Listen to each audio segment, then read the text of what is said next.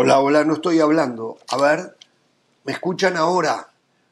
Ah, perfecto, nunca escuché la señal para comenzar a hablar y ofrezco disculpas por este momento en modo mudo que me estuvieron eh, viendo. eh. Señoras y señores, les mandamos un saludo a todos ustedes, el agradecimiento. Aquí comenzamos tres horas de fútbol. Digo, por lo menos Richard Méndez y este servidor vamos a estar hablando de fútbol. Lo que van a hacer los viajeros, los paseanderos, aquellos que con la excusa de ver un partido de fútbol decidieron er- irse a la ciudad de Las Vegas, lo veremos, ya vamos a ver. Pero rápidamente titulamos lo que Richard Méndez y este servidor estuvieron trabajando para que usted hoy esté enterado absolutamente de todo.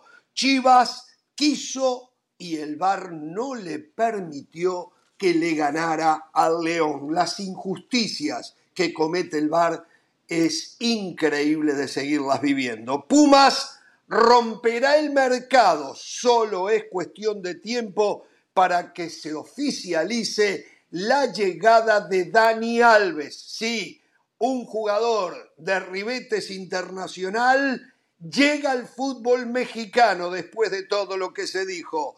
León Lecanda nos contará los nuevos problemas que John de Luisa tiene al frente de la Federación Mexicana. Ya nos va a contar los detalles. Dionisio Estrada hoy va a llegar en un rato ¿eh? y nos va a decir toda la verdad detrás del supuesto interés del Feyenoord por el Chaquito Santiago Jiménez. Voy a hablar del Salvador, porque ayer lo, di- lo hice de una manera un poco apurada, hoy me quiero detener un poco más, pero El Salvador cada vez está más cerca de ser suspendido por la FIFA. Argentina podría perderse para el Mundial a una de sus estrellas por temas extrafutbolísticos. José del Valle desde Las Vegas me lo acaban de pasar, ¿eh? José del Valle dice que se va a poner la vestimenta de Rodri Fáez y nos va a hablar de las novedades del Real Madrid ¿eh? y toda la rumorología en el mercado de pases y a medida que vayan surgiendo eh, otras novedades se las vamos a ir contando. Señoras y señores, primero voy a saludar al hombre que ha estado codo a codo, hombro a hombro conmigo desde las 8 de la mañana preparando el programa junto a la producción, el señor Richard Méndez. ¿Cómo le va, Méndez? ¿Cómo está usted?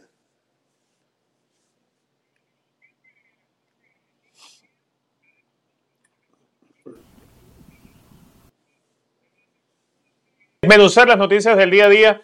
Muy mal día para alguien como Frankie Lampard. Ayer el Everton, que no es la verdadera representación de lo que significa la Liga Premier de Inglaterra, pero fue humillado 4 a 0 por el Minnesota United, Jorge. 4 a 0 por el Minnesota United. Un Minnesota que tampoco es un digno representante de la liga. Pero así están las cosas. Para algunos como nosotros, las cosas arrancan bien hoy. Muy mal para Frankie Lampard después de aquella, a ver, aquel, aquella, aquel baño de realidad que le dieron al Everton de Inglaterra ayer. Exacto, el DC United, un desastre también, se comió otra goleada parecido al Inter Miami. Charlotte ganó, le ¿a, qué- ¿a quién le ganó Charlotte anoche? Le ganó un equipo importante. En ¿eh? tanda de penales, ¡ay! se me fue ahora.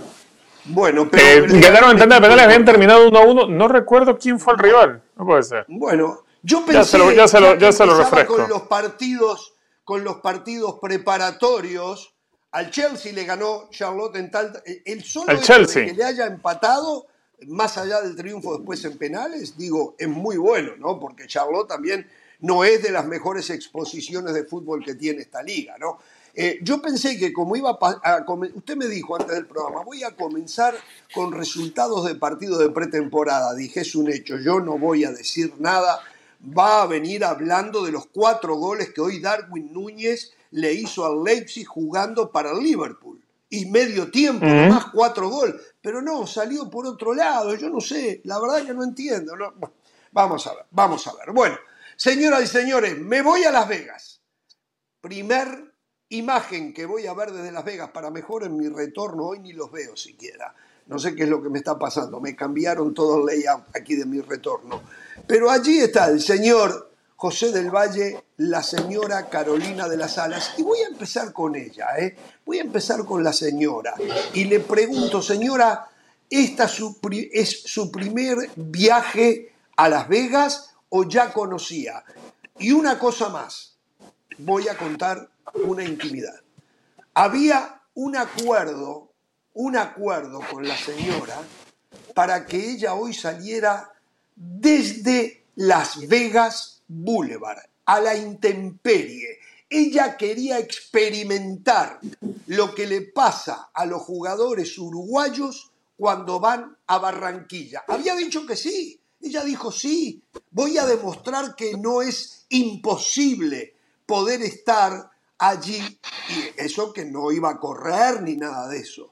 Bueno, la señora última hora aceptó que era imposible, que quería estar con aire acondicionado, con comodidad. ¿eh? Entonces, a partir de ahora lo que le digo, señora, que usted se encolumne conmigo y que señale el ventajismo de la dirigencia del fútbol colombiano en los procesos eliminatorios cuando a las 3 de la tarde llevan a mi Uruguay a jugar ahí en Barranquilla. ¿eh? A partir de ahora no tiene excusa. ¿Cómo le va?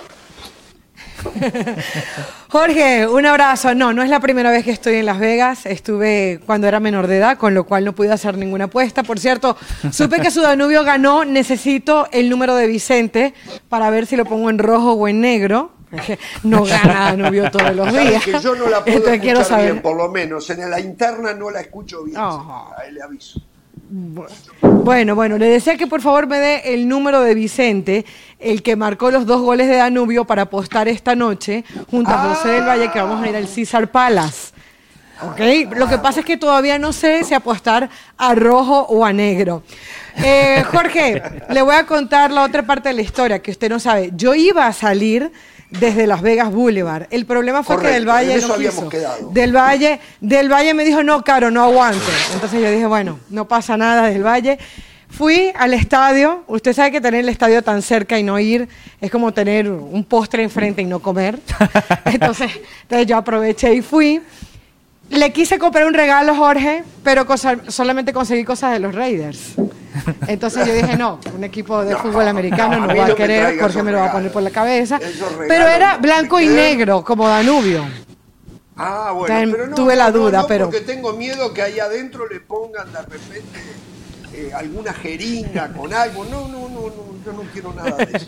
pero a ver, Jorge, eh, nos llega eh, muchísima información, por ejemplo, que después del programa, el señor José y yo que vinimos a trabajar, a lo largo del programa le vamos a estar diciendo parte de lo que hemos conseguido aquí y de lo que vamos a conseguir, que no es cosa menor. Sí. Eh, vamos a estar aquí siguiendo a las Chivas de Guadalajara, a Juventus, van a estar entrenando los dos equipos, primero el equipo mexicano, después el italiano, vamos a escuchar eh, a Cadena, vamos a escuchar a Allegri, así que bueno, mucho fútbol y mucho trabajo más allá de lo que usted acaba de decir en la presentación. Muy bien, y bueno, a la vez ustedes están viendo todas esas vistas panorámicas de una ciudad que encanta, como la ciudad de Las Vegas.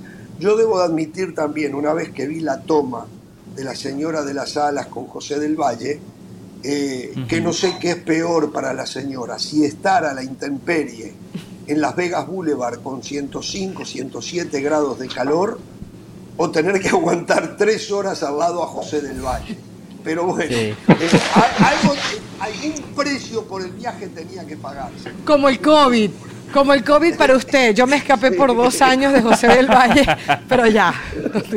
Hay una diferencia del que está en Las Vegas comparado con el que va a Barranquilla o, a Maracaibo o a cualquiera de esas ciudades que son tan calurosas en una eliminatoria de la Copa del Mundo. La diferencia es que ustedes están allí sentados cómodos bajo un techo y el que va a jugar al Metropolitano de Barranquilla, pues tiene que correr durante un par de horas, ¿no?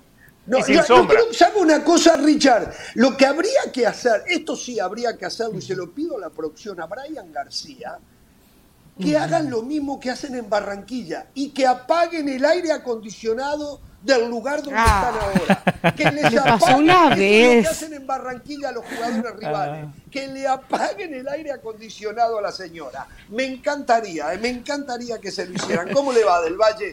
¿Cómo está usted nervioso va a ver a su Real Madrid, va a tocarlo, se va a sacar fotos con Sí. ellos, como lo hizo con Weston McKinney, por ejemplo. Lo que espero es que ellos se pongan más contentos de verlo, ¿no? Porque McKinney. McKinney. a mí me Sí, claro. Sí, pobre McKinney ayer fue terrible la cara que tenía. ¿eh? ¿Qué tal, Jorge, Richard? Un fuerte abrazo. Lo de ustedes es muy fácil, trabajando desde la comodidad de sus hogares en ese gran estudio que ESPN les instaló. Carolina de las Salas y yo, desde ayer nos juntamos en el Aeropuerto Internacional de Miami a las 7.30 de la noche. Terminamos Jorge Ramos y su banda, nos tomamos un taxi, 7.30 ya estábamos haciendo el check-in. Y Jorge, Richard, es la primera vez que yo viajo con Caro de las Alas. Después de cinco años trabajando juntos, trabajé con Caro de las Alas, viajé con Caro de las Alas y no sabía qué esperar.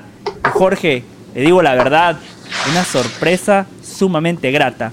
Me encuentro Ah, bueno. a los habían compañeros de dicho que era un producción. impertinente con la- las aeromosas. eh, alguien que viajó con ella antes me había dicho Sí. eso. Usted. Bueno, le cuento, Sí. Le cuento, Jorge. Saludo a Brian García, Patti Valdés. Y les digo, compañeros, los invito a un café. Y nos Ah. dirigimos a, a comprarlo. Y Caro me dice, José, pero tú pagas por el café en el aeropuerto de Miami. Y yo le digo, por supuesto. No, no, no. Tranquilo, tranquilo, José. Me lleva a un lugar, Jorge, que yo no conocía. Después de no sé cuántos viajes, no sé cuántas visitas en el aeropuerto, no conocía el lugar donde me llevó la señora Caro de las Alas. Ingresamos y le dicen, señora de las Alas, ¿cómo le va tanto tiempo? ¿Por qué no nos había visitado? Nos abrieron las puertas, Jorge, había un buffet espectacular, café, No sodas, tragos, cerveza, todo por cuenta de Carolina de las Alas. Después, cuando ingresamos al avión, viene el piloto a saludarla, Jorge. Carolina era todo un acontecimiento. Eso sí, le digo, después me la tuve que aguantar cuatro horas y media en el avión. Me habló del pachenchazo. Yo le dije, ¿pero qué es el pachenchazo? Cuando le ganamos a Uruguay. Y el centenariazo, ¿y qué es eso? Cuando le ganamos a Uruguay en Montevideo. No, Jorge me habló de las hazañas de Venezuela, de las hazañas de Colombia. Y cuando llegamos aquí, ese calor sofocante, una y 30 de la mañana, y me dice, del Valle, por favor, esto es un día cualquiera en Barranquilla. Así que fue una linda experiencia con Caro. Ya estamos aquí en Las Vegas. A nuestra espalda, como bien lo decía Caro, el Allegiant Stadium en un ratito Chivas, Juve. Mañana juegan los mexicanos y los italianos, pero obviamente el partido importante, el partido del verano, el clásico de España que se ha convertido en el clásico del mundo. Real Madrid-Barcelona, 65 mil boletos vendidos, lleno a reventar. Las figuras que disfrutamos todos los fines de semana en ESPN Plus, el aficionado estadounidense los va a disfrutar el sábado. Claro, ojalá y podamos ver el debut de Robert Lewandowski. Bueno, a ver, y ya eh, muy en serio, ¿hay algún ambiente de fútbol? ¿Ha llegado mucha gente de afuera exclusivamente para ver los partidos? Digo, lógicamente van a disfrutar de Las Vegas, de sus espectáculos, jugarse algún pesito en el casino, pero ¿está llegando gente a Las Vegas para ver los partidos? ¿Han visto algún movimiento de eso o no salen del aire acondicionado? Bueno, llegamos en la madrugada. Sí, sí, llegamos a las 5 de la mañana de Miami, Claro. dos de aquí, pero, Mañana pero yo fui al estadio, Jorge. Yo fui, a esta- yo fui al estadio, eh, eh, me atravesé la calle, literalmente, caminé esos 10, 15 minutos, cual James Rodríguez, sin que me pasara absolutamente nada, Teófilo Gutiérrez, que está acostumbrado. Eh, y, y la verdad que no vi nadie, no vi ningún fanático, pero hay algo que es más llamativo todavía. Ayer cuando aterrizamos, hice énfasis porque ustedes saben que cuando uno llega al aeropuerto de Las Vegas ve toda la publicidad alrededor. De hecho, hay maquinitas para jugar apenas tú aterrizas. Están por todos lados. No hay agua, pero hay maquinitas para jugar.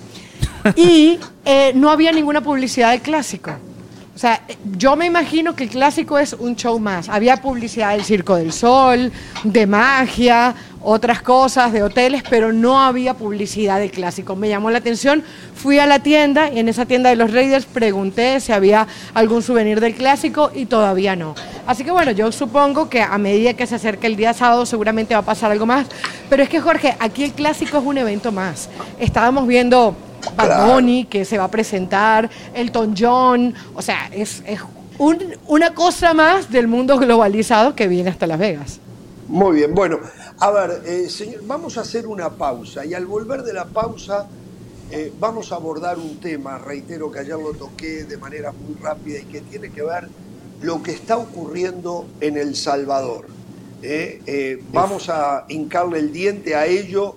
seguramente José del Valle, Caro de las Alas nos van a, van a dar detalles de las últimas novedades que están pasando y después todos los temas de los cuales ya titulamos y las recordamos que Chivas ayer quiso, fue más que el rival, que jugó un buen rato, algo así como 25 minutos con un hombre menos, pero la verdad que lo del, lo del ya es inaguantable.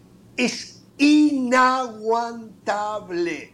Se han metido tanto en nuestro deporte, lo han cambiado tanto, cuando toman decisiones miran si es blanco o negro nunca miran la parte del fútbol. Es algo que tiene que ser revisado y reitero lo que dije hace unos días. ¿eh? Para mí tendrían que suspender el VAR hasta que ellos lo entiendan mejor.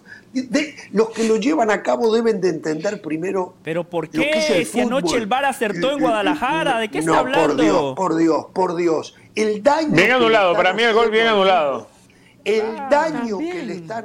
Claro, porque estos son los periodistas del reglamento en blanco y negro.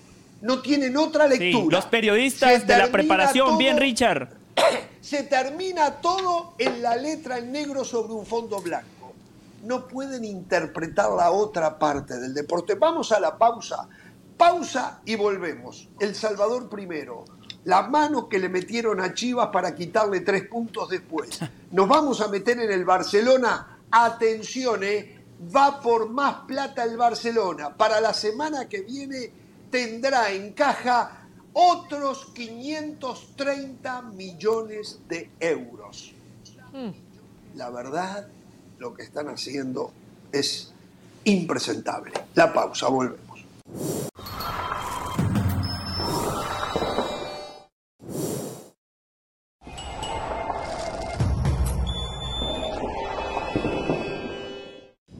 Seguimos en Jorge Ramos y su banda. Recuerden que ESPN Plus tiene todo lo mejor del mundo del deporte. Ahora vamos con Pilar Pérez para ver qué hay en el mundo de otros deportes. Adelante, Pilar.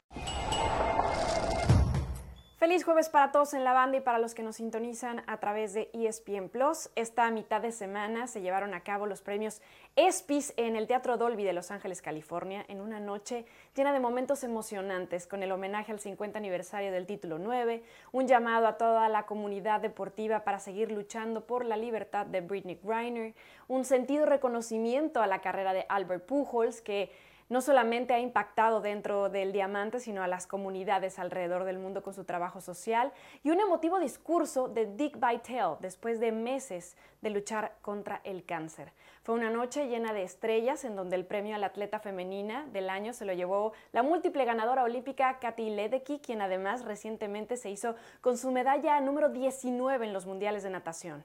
El galardonado como atleta masculino fue el japonés Shohei Otani, quien no para de romper récords y sumar para los Angels tanto al bat como en la lomita.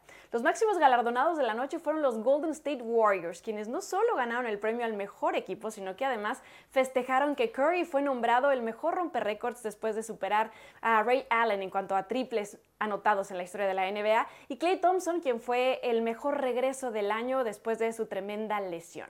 Así se vivieron los ESPYs 2022, pero le recordamos que toda la acción de la liga la podrá disfrutar a través de ESPN Plus a partir del próximo 12 de agosto. No se la puede perder. Continuamos aquí con más en Jorge Ramos y su banda.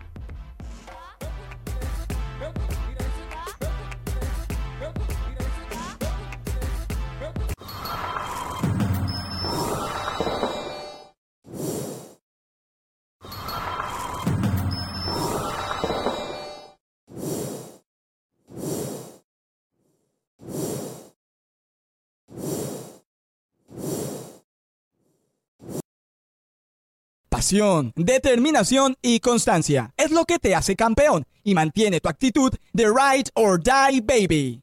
eBay Motors tiene lo que necesitas para darle mantenimiento a tu vehículo y para llegar hasta el rendimiento máximo desde sobrealimentadores, sistemas de sonido, tubos de escape, luces LED y más. Si buscas velocidad, potencia o estilo, lo encontrarás todo en eBay Motors. Con más de 122 millones de piezas, siempre encontrarás justo lo que buscas. Y con Guaranteed Fit de eBay, tienes la garantía de que tu pieza quede perfectamente a la primera o se te devuelve tu dinero. Porque con eBay Motors, quemas llantas y no tu dinero. Con las piezas que buscas, a los precios que quieres, tu auto se convertirá en el MVP que te dará el triunfo. eBay Motors. ebaymotors.com. Solo para artículos elegibles se aplican restricciones.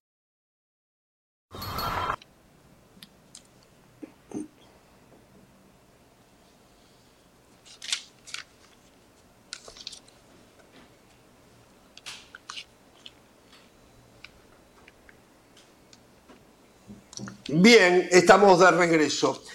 A ver, eh, ayer cuando terminaba el programa y de manera un poco apurada, me refería yo a la situación que está viviendo el fútbol salvadoreño, la intervención que a través de un organismo del gobierno de ese país han hecho dentro del fútbol, lo que ha llevado a que la FIFA inmediatamente reaccionara y ha puesto un límite que es el próximo lunes para que se solucione la situación y el gobierno eh, a través de el IMES, creo que es, o el Instituto Nacional de los Deportes, exactamente, eh, no intervenga en esto. Quiero primero aclarar que yo no entro en temas políticos de un país, porque eh, me han dicho que en redes sociales han aparecido aquellos que están a favor o en contra mío y yo a mí no me interesa absolutamente ni a favor ni en contra y el tema político se ha establecido allí en la discusión. No tengo nada que ver con lo político, no tengo nada que opinar del gobierno de El Salvador. Mis respetos para las autoridades que quiero creer fueron elegidas por el pueblo y no tienen absolutamente nada que ver con lo que nosotros hablamos que es el fútbol. Esto que quede bien claro. Lo que dije ayer y sostengo hoy es que el gobierno interviniendo lo único que hace es acrecentar el problema. Dicho esto, también entiendo a aquellos que en la desesperación buscan que se haga algo porque entienden y sospechamos nosotros también que muchas veces hemos criticado a la dirigencia del fútbol salvadoreño de que hay una inoperancia total encabezada por el señor Hugo Carrillo. Pero la continuidad o no de Hugo Carrillo, que hasta el momento no ha cambiado absolutamente en El Salvador, debe ser solucionada por los diferentes estamentos del fútbol de El Salvador. No busquen en el gobierno algo que no van a encontrar que lo que se va a encontrar es una suspensión que incrementará el problema. Están aquellos, y a lo mejor tienen razón, que piensan que por lo menos se sacuden las bases del fútbol para ver si se puede volver a volver, recomenzar, organizar nuevamente el sistema de fútbol en El Salvador y que no sea a través de las autoridades presentes. Tal vez lo que tendría que hacer el señor Hugo Carrillo, conciencia propia y decir, bueno, lo que he hecho ha alcanzado para que El Salvador salga del ostracismo que viene desde antes de Hugo Carrillo, ¿eh? porque hacemos un repaso, desde que me conozco con nariz, El Salvador busca salir de ese ostracismo. Y si él llega a la conclusión, que es muy fácil de llegar a ella, de que no ha logrado nada, dar un paso al costado. El tema es que quién garantiza que quien venga va a lo mejor que Hugo Carrillo. Hay muchos que piensan que no se puede hacer peor que Hugo Carrillo, pero el fútbol debe de solucionar sus problemas por sí mismo. La intervención gubernamental a lo largo de la historia lleva a una marginación del fútbol del determinado país que haya decidido a través de su gobierno tratar de arreglar las cosas. Por eso reitero que el gobierno no debe de meterse, pero no estoy diciendo que no hay que buscar formas para que el fútbol de El Salvador encuentre soluciones que está claro que el señor Hugo Carrillo no le ha podido brindar.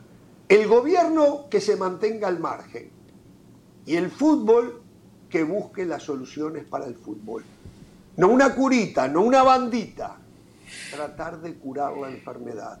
Todos saben cuál es, pero, pero no se va a curar con la intervención de un organismo del gobierno como el, Departamento de Deportes de El Salvador. Clarito, ¿eh? Nada que ver con política, no me meto, no tengo nada que opinar, simplemente la experiencia me dice que los problemas del fútbol no los arreglan los gobiernos. Esto no significa que la actual dirigencia vaya a contar con nuestro respaldo, en lo absoluto, en lo absoluto. Pero por el lado del fútbol hay que arreglar al fútbol. No sé si los compañeros quieren decir algo más, José, Carolina, Richard. Bueno, usted, Jorge, ha sido muy elocuente. Me sumo eh, a sus palabras. La FIFA no admite injerencia de los gobiernos.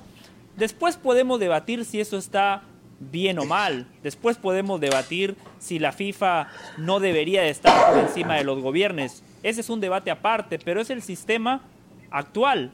Y todos los países que juegan al fútbol de alguna manera se tienen que adherir a los estatutos establecidos eh, por la FIFA. Aquí lo que pasó fue lo siguiente. Hace aproximadamente dos años y medio, el gobierno de El Salvador cambió los estatutos. Eh, dos de ellos no van de la mano con lo que promulga la FIFA. Entonces había que homologar las leyes del fútbol para que hubiese una concordancia con las leyes del el país del Salvador, que tiene que ver con todos los deportes, no nada más con el fútbol. Como había eh, sentimientos encontrados o posturas opuestas, mejor dicho, eh, aquí es donde interviene el INDES y ellos terminaron nombrando una comisión normalizadora. A día de hoy, ellos terminaron suspendiendo a Hugo Carrillo y a los miembros del comité ejecutivo. Entonces, lo que decía Jorge está bien claro. Si el lunes esto no se resuelve, todos, claro, sabemos que es más o menos lo que va a pasar, porque históricamente cuando esto ha pasado, la FIFA termina sancionando a las federaciones y los que pagan los platos rotos son los futbolistas, los equipos, la selección, porque si la FIFA sanciona El Salvador, los equipos del Salvador que participan en la CONCACAF League, los equipos del Salvador que participan en la CONCACAF Liga de Campeones, la selección del Salvador que está participando en la CONCACAF Nations League y que está buscando un lugar para la Copa Oro, todos esos equipos y todas esas selecciones se van a quedar sin competencia internacional.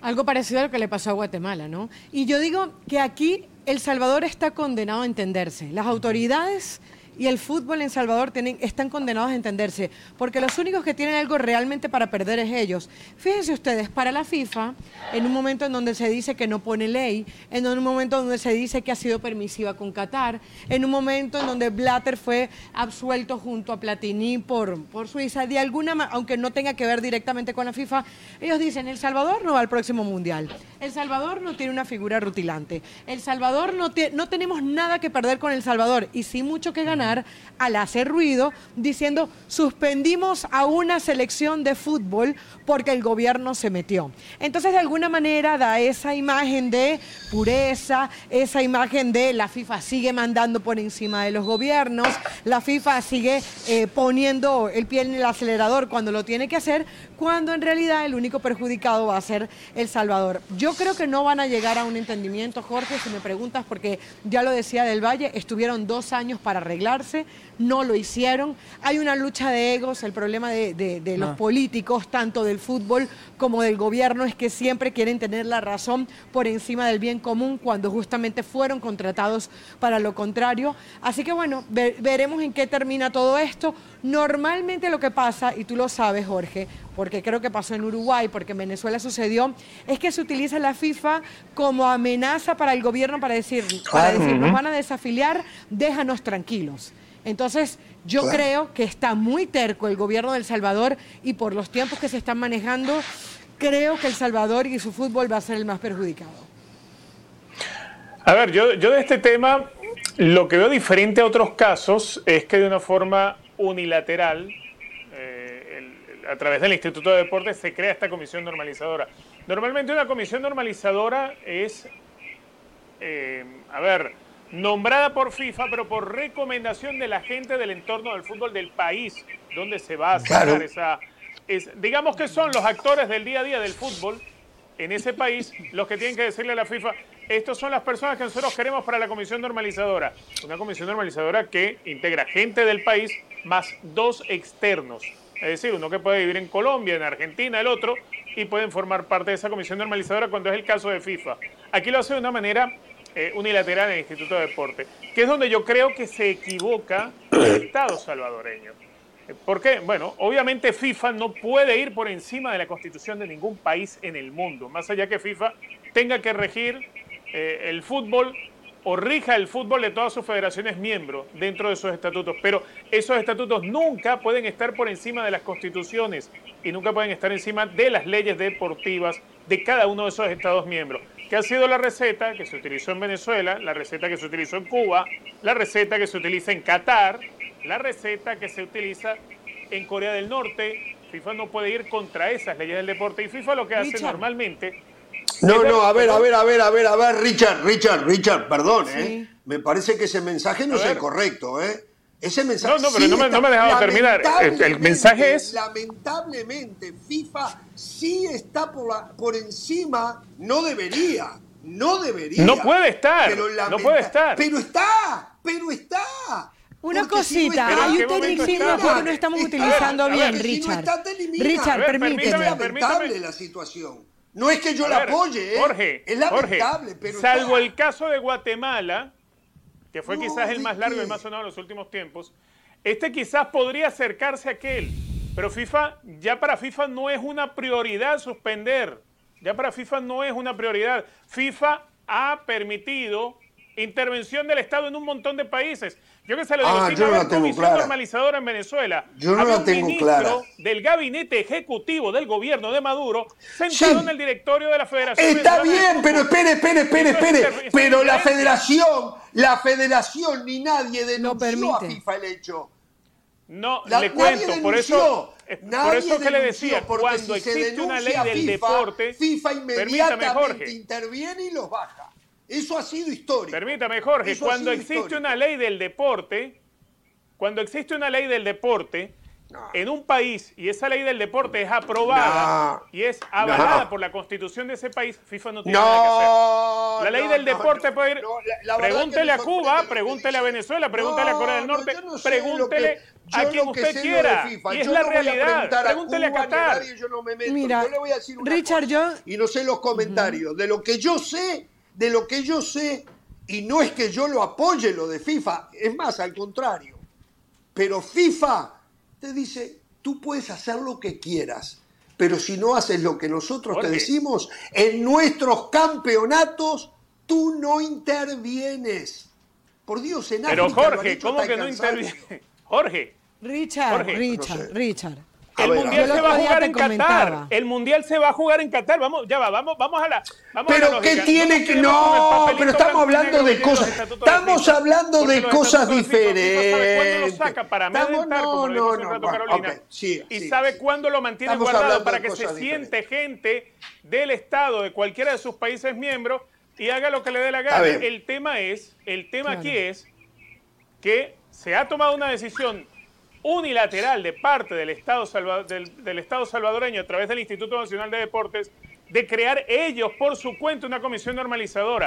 Ahí es distinto el proceso a lo que han sido los otros casos donde FIFA, a fin y al cabo, terminó dando el paso atrás. Por eso le nombraba los ejemplos de Cuba, de Qatar mismo, de propia Corea del Norte, de Venezuela, de varios países, que simplemente existe la Nada que ver con lo que estamos hablando. Eso no tiene nada que ver con lo que FIFA, estamos mire, hablando. FIFA hace esto. se queda callada Sí, la boca. sí.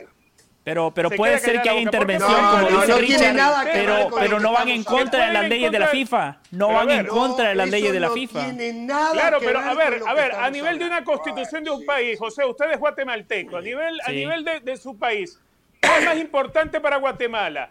Que una No ley esté lo- amparada por su constitución o una ley de, de una organización de fútbol que tiene sede en Suiza. A ver, nada que ver No, no. con lo ¿Cuál que es la que tiene más ver, importancia para el guatemalteco? llevando- La Constitución de Guatemala. llevando- Igual ver, sucede en El Salvador y en todas partes del mundo, eso es obvio. Lo escuchamos, Richard, lo escuchamos, ya lo escuchamos. No tiene nada que ver con lo A que ver, yo, estamos yo le quería... Yo, yo ¿Cómo va que no tiene nada que discutir ver, la Jorge? ¿Cómo que no tiene nada que ver? Es muy fácil, es muy fácil desacreditar lo que uno dice sin sentarse a analizar y sin ver el día a día. Nadie va a discutir que la constitución de un país está por encima y esto debería de ser sancionado a nivel de la ONU, que la constitución de un país está por encima de cualquier otro organismo. Eso no está en discusión acá. Eso no está Claro en que discusión. no. La- permítame, ver, lo pero- escuché. La FIFA, y voy a escuchar a Caro que hace rato que quiere hablar, la FIFA le dice al gobierno de un determinado país, ustedes hagan lo que quieran y nosotros hacemos lo que queremos. Y nosotros, si ustedes hacen lo que quieren, hacemos lo que queremos. En este caso, que ni sus clubes ni sus selecciones van a tener participación a nivel internacional. Así de simple, así de simple. O sea, pero no tiene nada que ver cuál, si la constitución del país está por encima. Sí está, pero la constitución del país no puede obligar a la FIFA a que acepte a sus equipos a que jueguen los torneos. Y en definitiva... Es que no lo obliga, simplemente no le queda más remedio a FIFA, Jorge. No le queda más remedio. Por No es que lo obligue, no le queda Dios, más remedio. Por Dios, por Dios. Claro, A ver, yo, que- yo quiero opinar dos cosas. Primero, Richard, yo te, yo te comentaba el otro día sobre el caso de Venezuela. Puede haber toda la intervención de un gobierno, pero el fútbol, la cúpula del fútbol se lo permite. Es decir, Claro, se fue Esquivel, claro. queda Laureano y él acepta que el gobierno venezolano intervenga. Entonces la FIFA ahí no va a decir nada No- porque no los denuncian. presidentes de los clubes, etcétera, aceptaron esa intervención. Entonces, a partir de ahí, ya la FIFA no le está pasando por encima. Entonces, claro, todo el mundo es un secreto a voces, todo el mundo sabe, pero el fútbol doblega su brazo y para la FIFA no está pasando nada. ¿Qué es lo que está sucediendo en El Salvador? precisamente lo que estoy diciendo. que la gente del fútbol, claro, claro, Richard, pero una cosa es que tú doblegues y la FIFA mire para otro lado porque no le queda otra, y otra cosa es lo que está pasando en El Salvador, en donde la gente del fútbol o la poca gente del fútbol que está reaccionando, que en este caso solo lo ha denunciado, es decir, ellos no están Claro. torciendo el brazo ante los políticos, y ahí es cuando FIFA dice, ah, no me quieres prestar atención. Además, como no, no me aportas directamente nada a mí, te saco. Punto número dos. Tú puedes tener las leyes que tú quieras en tu país, pero la FIFA al final eso es como un club. Bueno, tú puedes tener las, las leyes que tú quieras, pero si tú no cumples con ciertas cosas, nadie obliga a la FIFA a que te tenga que aceptar, porque tú tienes tus estatutos y en tu casa entra quien tú se lo permites. Lo que pasa es que justamente esa casa tiene más de 100 años, esa casa tiene un mundial de fútbol desde el 30 o desde el 24, como le quiera llamar Jorge, esa casa hoy es un negocio y todo el mundo quiere estar en ella. no, desde accede. 1904, Entonces, no del 24. Pero a ver, a ver. 1904 fundó FIFA. A ver, FIFA. No, no, no, estoy hablando de los mundiales de fútbol, estoy hablando de los cualquiera del tema, ¿eh? como miembro o de excluir a cualquiera. Eso, José eso no ha es hablado del eso es lo que está en discusión. Repito, aquí lo que se hizo desde el lado del Estado salvadoreño se tomó el camino equivocado. Se tomó el camino equivocado del lado del, del Estado Es lo que salvadoreño. hemos dicho. Al ellos de manera Pero es lo que hemos unilateral, dicho. es la cuarta vez que lo digo, designan una comisión normalizadora que en otros casos y por otra vía, vía ley del deporte, simplemente aunque los estatutos de la ley del deporte no vayan con los de la FIFA, la FIFA se calla la boca porque es una ley No. del deporte avalada por la Constitución Nacional de un país. No, no, una comisión nombrada de manera bien, y, eh, de manera eh, eh, independiente, perdón, unilateral por el organismo del Instituto de Deportes no significa que es una ley ni es algo que esté amparado en ninguna ley. Esa es la diferencia. Esa es la José. gran diferencia del caso de El Salvador. De haberlo hecho de otra manera, que es lo que yo creo, la federación hubiese acudido a FIFA, FIFA se hubiese sentado con algún emisario del gobierno salvadoreño y de aquí en No, FIFA no se sienta con el gobierno. de FIFA y no señor, señor, señor, FIFA no se sienta con el gobierno. Se sienta con el gobierno para organizar un evento, para hacer un- un- una entrega de un Jorge, La, la que FIFA Infantino no ha, hecho, sienta- ha hecho campaña por toda la Centroamérica con los presidentes. ¿Cómo me va a decir Pero eso? eso es otra ¿Cómo va cosa, eso? Richard. Si- no se si sienta Jorge- con el si- si gobierno Gianni a arreglar el problema Jorge, del fútbol. Richard. Está no retratado, sienta- retratado con todos los presidentes de Centroamérica. No. ¿Cómo que no? Ta- Estamos hablando. Si No, no, a seguimos, a- no, hablando cosas diferentes. Totalmente. Mire, Jorge. Estamos hablando de peras y manzanas. Nada que ver una cosa con la otra. Sí lo escucho, José. Sé que es un tema sumamente complejo, pero llevémoslo a la cancha, que a nosotros lo que nos atañe fundamentalmente es el fútbol. Las repercusiones que una sanción de FIFA traería para El Salvador serían catastróficas. Estamos hablando de un país que en lugar de progresar ha retrocedido, un país que en lugar de evolucionar ha involucionado. Y cuando pensamos en El Salvador tiene una oportunidad histórica, porque para el Mundial de 2026 se jugará con 48 selecciones. En esa eliminatoria no van a estar los gigantes de Norteamérica, México, Estados Unidos y Canadá. Es el momento, es la oportunidad óptima para que El Salvador regrese a una Copa del Mundo. Una sanción sería catastrófica para todas las selecciones salvadoreñas, mayor, sub-23, sub-20, para los clubes. Habría una generación de futbolistas que se perderían la chance de competir al más alto nivel. Caro daba el ejemplo de Guatemala. A Guatemala lo sancionaron dos años. Esa generación de futbolistas es la generación que por primera vez en la historia de Guatemala había clasificado a un Mundial Sub-20, el del 2011. Y, y producto de esa sanción, no pasó absolutamente nada con esos futbolistas. Por eso, Claro. el panorama hoy para el futbolista salvadoreño es tétrico, es oscuro, es gris. Ojalá, ojalá y las autoridades pongan la pelota contra el piso, que dejen los egos y que busquen un acuerdo donde gane fundamentalmente el futbolista que al final de cuentas es lo que nosotros defendemos en este programa. No hablamos ni de gobierno ni de dirigentes. Cuando tenemos que criticar a algún gobierno lo hacemos. Cuando tenemos que criticar a algún dirigente lo hacemos sin ningún problema. Pero aquí lo que tratamos es de defender el fútbol salvadoreño. Bueno, Miren, eh, en 2017, le voy a recordar un par de cositas. En 2017, Perú atravesó un proceso similar. Similar. La diferencia fue porque el Instituto Regional del Deporte de Perú intentó manejar a la Federación Peruana en aquel entonces. La solución tras la amenaza de FIFA fue crear una ley del deporte. La ley del deporte peruana hizo que FIFA diera un pasito para atrás. No es solamente el único caso, pasó en Venezuela. Es exactamente lo mismo. FIFA no puede o no lo hace, podría, sí, si quiere, podría hacerlo, pero no va, no va a dedicarse a, a excluir miembros porque los estatutos de FIFA vayan en contra de una ley del deporte interna de un país, que es soberano. Depende, Richard. Richard. A En ver, mi ¿a qué país, país han en mi sancionado por una país, ley del en mi deporte? país, en mi país, el gobierno se quiso meter en el fútbol. Pero crearon una ley del deporte, Jorge, hora. opuesta Sí, a los hay una estatutos ley de FIFA. deporte en Uruguay, pero el fútbol se gobierna solo. El fútbol Pero no la ley del deporte puede- no tiene, no, no tiene injerencia sobre el fútbol. Absolutamente no. Absolutamente. Ah, bueno, pero ese es un caso no aparte, existe. un caso Es aparte, no, no es porque, aparte. a es ver, en Perú- en Perú es así. Richard, le Richard, estoy nombrando los casos que aparte, conozco. Si es Perú que es así. existieron como usted Bolivia lo es así. son los que está es así. mencionando. No, por, por Dios, por Dios. Pero, Bueno, a- ver, además hay algo, Jorge, hay algo, habló- Jorge. Habló ya, si no lo dejo hablar, ¿eh? Siga y, siga con, con- con su retórica yo se la respeto, pero voy a dar mi punto de vista en los casos que usted está mencionando, que ya más o menos Caro lo hizo también, ¿no? Richard, Richard, en Venezuela, en Bolivia, en Qatar, en Corea del Norte, en esos lugares que son totalitaristas, el gobierno interviene y le dice a la gente del fútbol, acá vamos a estar nosotros. Y la gente del fútbol, como dijo Caro, lo acepta. Lo acepta porque si ya van y protestan en la FIFA, el gobierno les pasa a esas personas una factura, Factura. impagable. Una factura impagable. Por eso esos gobiernos intervienen. Pero en un país. Pero cuando eso pasó en Perú, Jorge, no había gobierno dictatorial en Perú. En un país. Estamos hablando de 2017.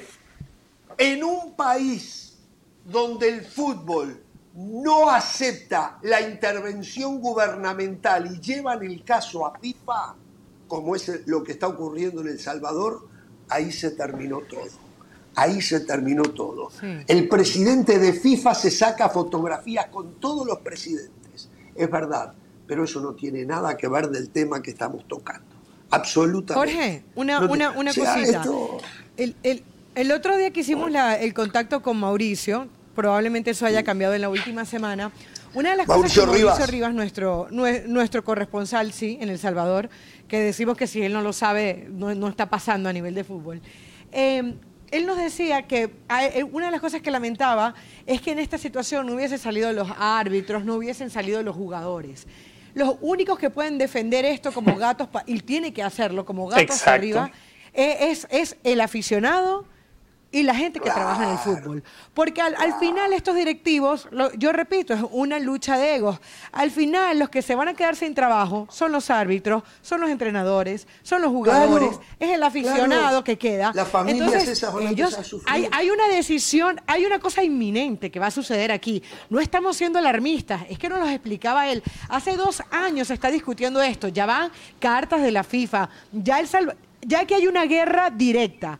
Eh, eh, es quién dobla, quién dobla el brazo. Y, y, ya sabemos cómo se maneja esto. Entonces yo creo que la gente del fútbol tiene que salir, tiene que, tiene que salir, tiene que reclamar, tiene que hablar, porque si no, señores, se van a quedar sin trabajo por un buen rato, va a haber una involución más de la que hay en el fútbol, aquellas conversaciones lindas que teníamos sobre Hugo Pérez, sobre cómo jugaba, sobre la idea de juego, van a pasar a un segundo plano, aquella inversión que se hablaba que iba a tener el Cuscatlán va a pasar a otro plano, sería realmente lamentable, porque todavía eh, siempre se dice, ¿Cuál es el fondo? Bueno, probablemente El Salvador no ha tocado fondo y, y, es, y a la vuelta de la esquina está una suspensión. Solo una cosa, Caro, solo una cosa. Eh, los futbolistas no pierden su trabajo, los árbitros tampoco, porque pueden seguir jugando al fútbol. Lo que pasa es que esas competencias ya no van a ser reconocidas por FIFA. Por eso esos equipos ya no van a poder clasificar a la CONCACAF League, a la CONCACAF Champions League. La selección puntualmente no podría jugar Copa Oro, eliminatorias, CONCACAF Nations League. Esa sería la principal diferencia. Jugar al fútbol pueden seguir jugando, pero la FIFA no lo reconocería como un torneo afiliado a la FIFA. Y no, podría participar en ningún torneo ni evento FIFA ni eventos de CONCACAF. Eso, eso, esa sería la verdadera desafiliación. El fútbol quedaría en el oscurantismo. Esa, en el caso de una desafiliación, el fútbol salvadoreño pasaría al oscurantismo, no va a desaparecer, pero quedaría en el oscurantismo. No participaría en nada que tenga que ver ni con CONCACAF ni con FIFA, en absolutamente nada. Perdería todo tipo de reconocimiento. Ahora, yo creo, y espero que así sea, que dé un paso atrás en este momento esa, esa comisión normalizadora que nombró el Instituto Nacional de Deporte de Salvador y que se sienten con FIFA. Yo entiendo que con FIFA o con la federación y traten de buscar, un, porque obviamente necesita la intervención de alguna manera de FIFA, se había comisión normalizadora. Nombrar esa comisión normalizadora como se hizo en los otros países, que tendrá un año de duración, con dos agentes externos y todos los demás nombrados por o propuestos por las autoridades del fútbol de ese país y ahí el Estado buscará la manera de crear su ley del deporte y de poder introducir sus estatutos. Pero aquí el, gran error y lo, que, y lo que complica todo para El Salvador y lo que da ese plazo hasta el lunes, que no sé, tal vez será prorrogable o tal vez se va a poder echar hacia atrás, lo que sea, pero eh, lo que aquí complicó todo es ese nombramiento unilateral de una comisión normalizadora que de hecho ya llegó y tomó posesión en el día de hoy de las instalaciones de la Federación Salvadoreña. Tiene, lo hacen unilateralmente porque los directivos, hoy estamos hablando de El Salvador, de cualquier país, no pueden establecer sus reglamentos en consonancia con los gobiernos. No está permitido por FIFA. Acá alguien nos escribe y dice, eh, w o WJ Muñoz dice, Estados Unidos hizo lo mismo, pidió cuentas y nadie puso el grito en el cielo como lo están haciendo ahorita, que pasó nada en contra de la Federación Estadounidense porque, se sabía, porque sabían de la corrupción que hay en la CONCACAF. A ver, es cierto. No, son casos distintos. No, no, no, no, son casos distintos primero, son casos distintos, pero hubo, una intervención gubernamental de, los Estados Unidos, ¿no? En el tema del FIFA Gate. hubo una intervención gubernamental. Y lo que está diciendo Richard y José, eh, y seguramente Caro también, son cosas diferentes, aunque no significa que si lo mismo lo hiciera el gobierno, el gobierno de Timbitú, la FIFA no lo sancione, pero estamos hablando de Estados Unidos. Sí, no, porque la FIFA también acomoda. A ver, yo aquí me he parado frente a una cámara y un micrófono y he señalado a la FIFA como una organización corrupta, eh, principalmente las autoridades anteriores. Eh. Hoy puede que haya cosas que no coincida con Infantino, pero nada que ver lo de hoy con aquello que tuvimos que señalar tantas veces. No, claro, eh, totalmente. Pero, pero hubo un hecho de corrupción con la moneda estadounidense. y con, la, con el sistema bancario de, Estados Unidos. Exacto. Con el sistema bancario de Estados Unidos. Exactamente. Exactamente. Con moneda estadounidense. No es que lo hicieron, eh, no sé, en, en, en, rupias. No, no, no. Lo hicieron en moneda estadounidense. Era obvio que, tenía que, que, intervenir como se intervino, con el FBI, con todo. Era obvio. Sí, José. Eso era lo que quería mencionar. El gobierno de Estados Unidos eh, no investigó el fútbol, investigó transacciones bancarias, dinero que se trasladó en aeropuertos de Estados Unidos por una cuestión de jurisprudencia, porque fueron crímenes, delitos que se cometieron en territorio estadounidense, pero la Federación Estadounidense de Fútbol en ningún momento cambió sus estatutos, en ningún momento dijo a partir de hoy los estatutos nuestros van a ir en contra de la FIFA, no, son dos cosas totalmente distintas, lo que pasa que entiendo que es un tema confuso para la gente, pero por favor no, no, no ensucien la cancha, no tiene nada que ver una cosa con la otra. Y para reiterar un último punto, acuérdense que, eh, como dice, entre perros hay razas, ¿no? Y hay una realidad. no te van a sancionar igual a Estados Unidos, a Argentina por lo que significa oh, futbolísticamente, a Brasil. Hay una realidad que no es lo ideal, es cierto. Que Qatar van a mirar para otro lado, es cierto. Pero, y, y El Salvador en este momento, para la FIFA, como se los dije al comienzo, que comenzamos la discusión, no es nada, es al contrario, es la posibilidad de decir estamos dando el ejemplo. Así que o se adaptan o van a ser sancionados. Quiero terminar con esto. Me identifico con los salvadoreños que están frustrados porque piensan sin un análisis profundo, que no lo tienen por qué hacer, la obligación es nuestra de dárselo digerido, de que a lo mejor este movimiento gubernamental puede ayudar al despegue del fútbol salvadoreño. Y los entiendo. Están que no saben para dónde ir, porque si el gobierno quiere ayudar y no puede por el tema de la FIFA, se dicen, ¿qué hacemos entonces? Bueno, hay que buscar otras soluciones, porque FIFA, bueno, ya lo ha dicho, no lo va a permitir. Por eso lo que decimos, los problemas del fútbol los tiene que solucionar el fútbol. Aquí se tendrán que sincerar los directivos de los equipos de la Liga Salvadoreña de Fútbol, que me imagino, y no sé cuál es el sistema, que eligen las autoridades de la federación. De una vez y por todas, son los que tienen la sartén por el mango. Pero lamentablemente, para desilusión de ustedes, no va a haber solución porque haya una intervención gubernamental. No lo va a permitir la FIFA. No estoy diciendo que la FIFA hace lo correcto, estoy diciendo lo que pasa. La FIFA no lo va a permitir. FIFA no permite intervenciones gubernamentales. Históricamente ha sido así. Históricamente ha sido así. Señores, tenemos que cambiar de tema. Sí, la escucho, Caro. Sí, vamos. Información, ya el Barcelona ha llegado a Las Vegas, se van a quedar en el Palms Casino Resort.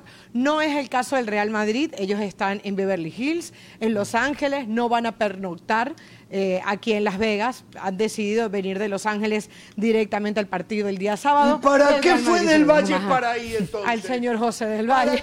Pero bueno, yo le hablo del Barcelona. Ya Xavi está, arregló su problema en cinco días, aquel tema del visado y de que había eh, pisado más de dos ocasiones el, suelo iraní. Eh, al final pues ya ha llegado con el Barça y pronto van a estar aquí, le repito, en el Palms Casino Resort. Yo estoy aquí, A Jorge, porque soy un tipo de fútbol, porque... Ya le dieron, ya le dieron pausa de de o sea, no pasa nada. Porque, Me prometió porque que estoy entre hoy y mañana trabajando... tenía Mire, no, no, no. Le prometo a un futbolista del Barcelona, ya estoy haciendo las últimas gestiones. Caro me dijo, José, yo me ocupo de la porta, me ocupo de los directivos, tú ocúpate de los futbolistas del Barça. Así que estamos trabajando de manera conjunta, no prometemos absolutamente nada. Estamos mandando mensajes, emails, eh, WhatsApps, tratando de coordinar. Ojalá y se dé, Jorge, ojalá que podamos tener aquí en Jorge Ramos y su banda, quizás a John Laporta, quizás Pedri, Jordi Alba, Busquets. No sabemos todavía, Jorge, pero estamos trabajando. Llegó Xavi, como decía Caro, y Jorge, podemos hacer una pausa porque también llegó el room service que pedí. Finalmente llegó, gracias. Ya, ya vamos. Sí, sí, Para sí. los Para los Para dos. los dos, obvio. tomar algo, Sí, sí, comer sí. algo, darse la gran vida, ¿eh? con la plata del programa de Jorge Ramos y su banda, con el Perdim, ¿eh? que tienen para gastos. ¿Cómo es que se llama el Perdim en castellano? Siempre se me olvida. Este, Viáticos. Viáticos, para lo- los viáticos que cobran, que son enormes, parecen los viáticos de la FIFA, ¿eh? los viáticos de la FIFA y de la Conmebol y de la CONCACAF, los señores quieren entonces tomar, comer alguna cosita. Vamos a la pausa, volvemos, cambiamos de rumbo. La mano que le metió el VAR y el arbitraje ayer a Chivas no se puede permitir. Que el fútbol, que el fútbol no sea presa de los malos hábitos de las nuevas leyes arbitrales. Eh, Volvemos en Jorge Ramos y su banda.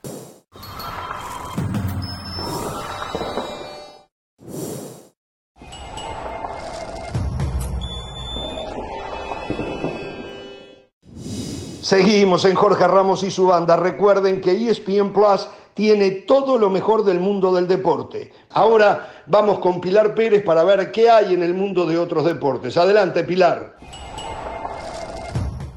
Gracias, estamos de regreso con información del tenis y es que la ATP hizo oficial que el calendario del cierre del año va a tener algunas modificaciones, destacando la cancelación de la gira por China una vez más por las restricciones por el tema de la pandemia. Así lo confirmó el organismo tenístico a través de un comunicado.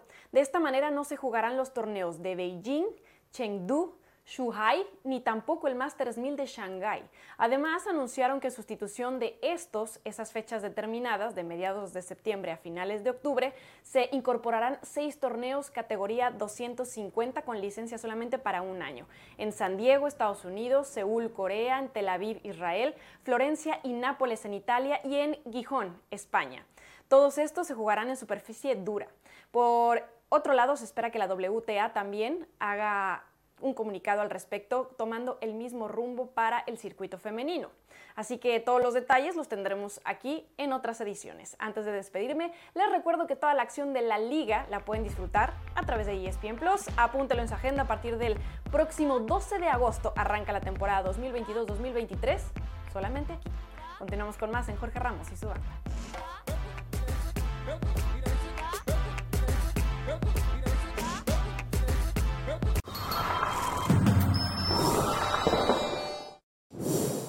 Más allá del juego hay algo en lo que todos vamos a coincidir.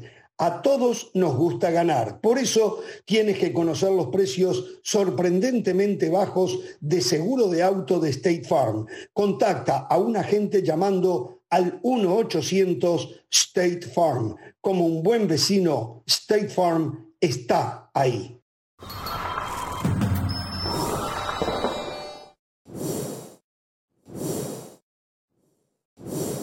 Bien, seguimos. Eh, a ver, la página o el tuit de arroba Jorge Ramos Food está informando que Napoli está dispuesto a vender al Chucky Lozano por unos 20 millones de euros, siendo el interés del West Ham el más serio. El principal escollo son las exigencias salariales del jugador que rondan los 5 millones de euros netos por temporada. Reiteramos el crédito a la página de arroba Jorge Ramos Food, ¿eh? que lo acaba de publicar hace 29 minutos. ¿no? Ah, y pone un link también de futbolitalia.net. Allí está la historia. ¿eh? Bueno, señoras y Que señores. pague, que a ver, pague Jorge Ramos Food. Eh, eh, hace un ratito, a ver si encuentro quién lo pedía, pero ya la gente lo pide. Acá, arroba guion bajo neto guion bajo Yáñez. Yo, dice, ¿para cuándo el señor Dionisio Estrada? Ya hace falta escuchar unos gritos. Bueno, gritos tuvieron de Richard Méndez y míos. ¿eh? No estén... Pero claro, el bozarrón del señor Dionisio Estrada es diferente al de Richard y mío, ¿no? Nosotros somos una bubucela al lado del el señor Dionisio Estrada, que se digna, sí, ya lo ven ahí en pantalla, se digna hacer acto de presencia. Recuerden que él tiene eh, otras prioridades que mm, le permiten venir cuando se le antoja. Y, ¿Cómo y le va, cuente la otra parte de la historia, cómo, cómo Richard Méndez le ha cerruchado el piso, cómo Richard También, Méndez ha también, dicho, ¿para qué van a traer a Dionisio si yo estoy disponible? yo es le doy un salto de calidad al programa, a Dionisio que sigue en Ah, pero mentira. que, que siga en otros programas de México, eso lo dijo Richard, sí, sí. Sí, sí, sí, sí. Bueno, señores. En, en el saludo para todos. eh, gracias, muy amable por esa gran bienvenida. No esperaba a usted, señor Ramos, ¿no? Pero bueno, cuando uno tiene ocupado el día de 10 de la mañana a 12 de la noche y a veces trata uno de hacerse un huequito para venir acá y cuando trata uno de venir acá... No, te le duerme empiezan de a día poner- también. Le empiezan a De 10 de la poner mañana este, 12 de la noche, duerme de condiciones y obstáculos eh, en la rueda, entonces, pero bueno, aquí estamos como siempre. Se compró, mucho me dicen que se compró que- una báscula nueva, ¿no? Una balanza nueva se compró. Ah, ¿De sí, verdad? sí, porque la que tenía pasaba los 100 kilos, necesitaba una de 50 nada más. Una de 50, nada más. No, para pesar la plata sí. que está ganando con Sí. ESPN. Ah. No, pues por Ah, eso le digo, más trabajo, requerido. menos plata. Más Prendo trabajo, la menos plata, a eso, a eso me refiero. Prendo la televisión y ahí está su, su cara. Ya, es Pero. ¿cuándo? Pues dígame cuándo. Eh, en los últimos va. días, en las últimas tres semanas he salido dos veces, creo. Pero bueno, este, A, Jorge. a ver, me eh, dijeron esto, me dijeron esto, me dijeron esto. sí. Dionisio Estrada quiere venir a contar la realidad del supuesto interés del Feyenoord en Santiago el Chaquito Jiménez. Esto es lo que me dijo la producción hoy. Esto es lo que me dijo la producción. ¿Hay algo de cierto? ¿Usted ajá. tiene info? Mire, yo se lo voy a de- así de fácil. Es- Esto es como de pronto para que realmente, que di- dice el señor Denis Teclos, no, no hay nada con Cruz Azul. Yo le voy a decir, haga de cuenta que a mí viene alguien y me dice, le voy a contar algo de Jorge Ramos. Pero ese alguien es porque ya habló con Jorge Ramos. Entonces, lo que yo sé, ya hablaron con el Jorge Ramos de Cruz Azul, por así decirlo. ¿Eh? Uh, Entonces, Están arriba. entonces cuando se cuando cuando se tiene tanto pelos y detalles en la mano, ¿no? Entonces, este, pues a ver, difícilmente, aunque alguien diga por allá y le quiera bajar los decibeles, no es así.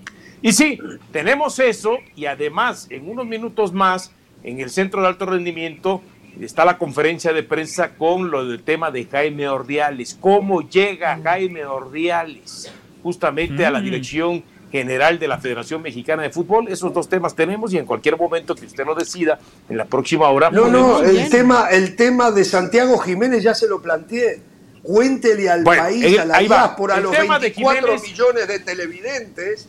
Cuéntele No, 28. lo que usted sabe. Eran 28. No, no, son, no 28 estamos en subscribers 24. la última vez. 24 ¿Eh? millones de potenciales televidentes de Jorge Ramos y su banda. Cuénteles qué sabe usted Bueno, de ahí le esto va. del Chaquito. Jiménez. Ahí le va. Hay una oferta que además, imagínense, para tener tanto detalle, no- por eso digo, que vengan y digan que no hay nada, ¿eh? Entonces no creo que el que me haya dado la, in- la información, que se la dio el señor Ramos, por así, el Ramos de Cruz Azul, ¿eh? es que porque la haya inventado, ¿verdad? Entonces, Claro. ¿a qué me refiero? El asunto es así. El Feyenoord quiere pagar, ya como el euro y el dólar están a la par, 5 millones 400 mil dólares por el 90% del pase de Santiago eh, Jiménez. Lo que no le gusta a Cruz Azul es, uno, las condiciones y la manera en cómo lo quiere pagar. eh, quiere pagar. Y ahí es donde está detenido todo y donde esto se podría en algún momento enfriar, ¿no? ¿A qué me refiero? Cruz Azul quiere pagar, perdón, este, el Feyenoord quiere pagar primero 3 millones de la siguiente manera. Uno al 31 de julio de este año, un millón más al 31 de julio del 2023 y un millón más al 31 de julio Así del también quiero yo. 2024. Claro, Eh, vale. Sí, así yo también quiero que me cobren, ¿eh? No pagar. Jorge Más no me que me vende su paguen así. Se lo Sí, pago al sí, estilo sí. Feyenoord. Ahora, los otros 2.400.000 euros o dólares, ¿cómo se los pagaría? Se los pagaría de la siguiente manera. Al 31 de diciembre del 2023, es decir, ni siquiera en seis meses, sino 31 de diciembre del 2023, prácticamente año y medio, y 31 de diciembre del 2024. Y entonces, ahí al 31 de diciembre del 2024 se complementarían o se completarían más bien los 5 millones 400 mil euros y ahí pasaría a ser el 90% eh, posesión del Feyenoord el pase del jugador Santiago Jiménez, quedando el 10%, 10% para Cruz Azul en el tema de futuras negociaciones. ¿Qué es lo que tiene impedido? Primero que Cruz Azul no quiere que le paguen así. Segundo, que, que además el Feyenoord le dice a Cruz Azul, yo te voy a dar 5 millones 400, pero tú te encargas de pagar los impuestos. Y de acuerdo a los impuestos que tendría que pagar Cruz Azul por esa transacción, estaríamos hablando que le quedarían entre 3 y poquito menos de millones de dólares. Porque tiene que pagar poco más de 2 millones de dólares o de euros por el, por el impuesto. Cruz Azul. ¿qué dice? Cruz Azul, ¿qué dice? No, no, no, no, no, no. Yo a mí págame 4 millones libres y tú pagas los impuestos.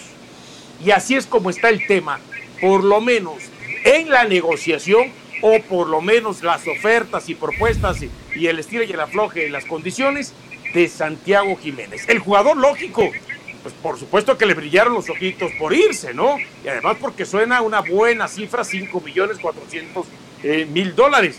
Pero Cruz Azul dice, vamos a hacer una transacción que además de beneficiarte a ti, nos beneficia a nosotros. Y por lo menos en lo que ellos pretenden es muy desventajosa para nosotros. Así sería la A ver. Por a esa ver, información se suscribe la gente a ESPN Plus, Dionisio. Muy bien. Gracias, gracias. Mi primera, tengo una pregunta. ¿Ya hay un acuerdo entre el Feyenoord y Chaquito Jiménez? Esa no la tengo.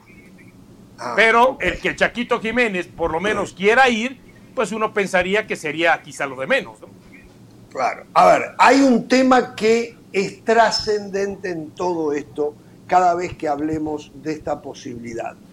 Cruz Azul está por entrar en un caso similar al de Orbelín Pineda. El contrato de Chaquito Jiménez se termina en junio o julio, pero creo que junio del 2023, en 30 menos de de, un año.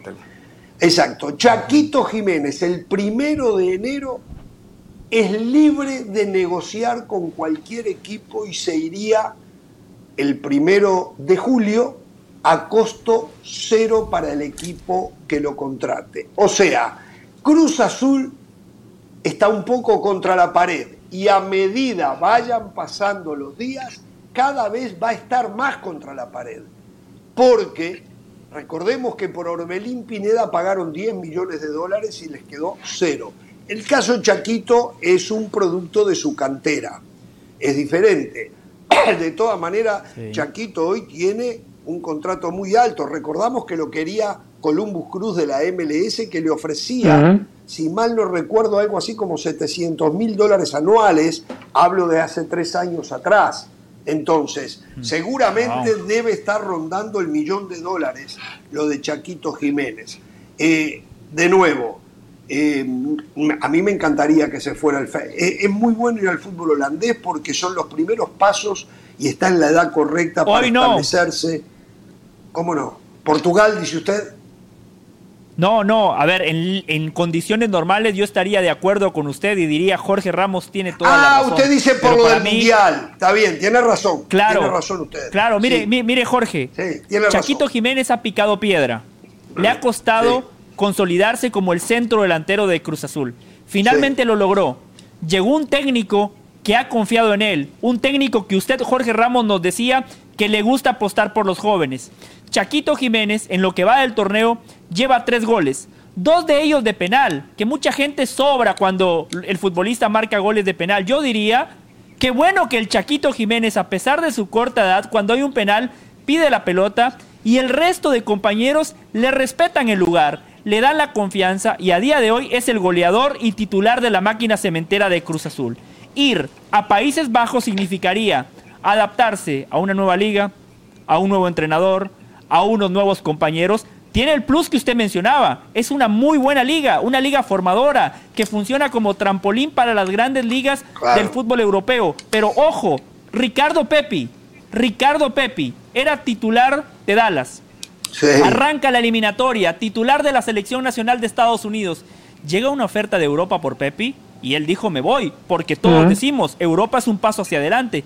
¿Qué pasó con Pepi? Le costó No la juega. adaptación, hoy ha perdido el lugar en la selección, por eso yo le diría al Chaquito, sos muy joven, seguí consolidándote en Cruz Azul, renová con la máquina, el Mundial te va a ofrecer una gran vitrina y por tu edad, el día de mañana el tren de Europa te va a volver a pasar. Yo estoy la completamente Eh, de acuerdo. Estoy de acuerdo Yo estoy con completamente usted, de estoy acuerdo. de acuerdo. Sí, estoy de Sí, acuerdo. sí. totalmente. Y además, ¿sabe qué? Acá no hay Porque eso de las cómodas cuotas, a veces la, la frase es muy, muy común y, y cierta. Lo que no nos cuesta, hagámoslo fiesta. O sea, Feyer, Feyer no, no, no va a apreciar al Chaquito Jiménez si lo paga de esa manera. Eh, a ver, ¿cuántos equipos del fútbol mexicano no estarían dispuestos a pagar mucho más dinero que ese? JJ Macías, recuerdo en algún momento, 12 millones de euros, creo que, que- que se valoraba para dentro del fútbol mexicano. Entendemos que ningún equipo holandés va a pagar esa barbaridad por un jugador que no está lo suficientemente consolidado. Pero ya dijo José lo del tema del Mundial. Tiene una titularidad garantizada en el equipo de Aguirre, viene marcando goles, le están respetando el puesto.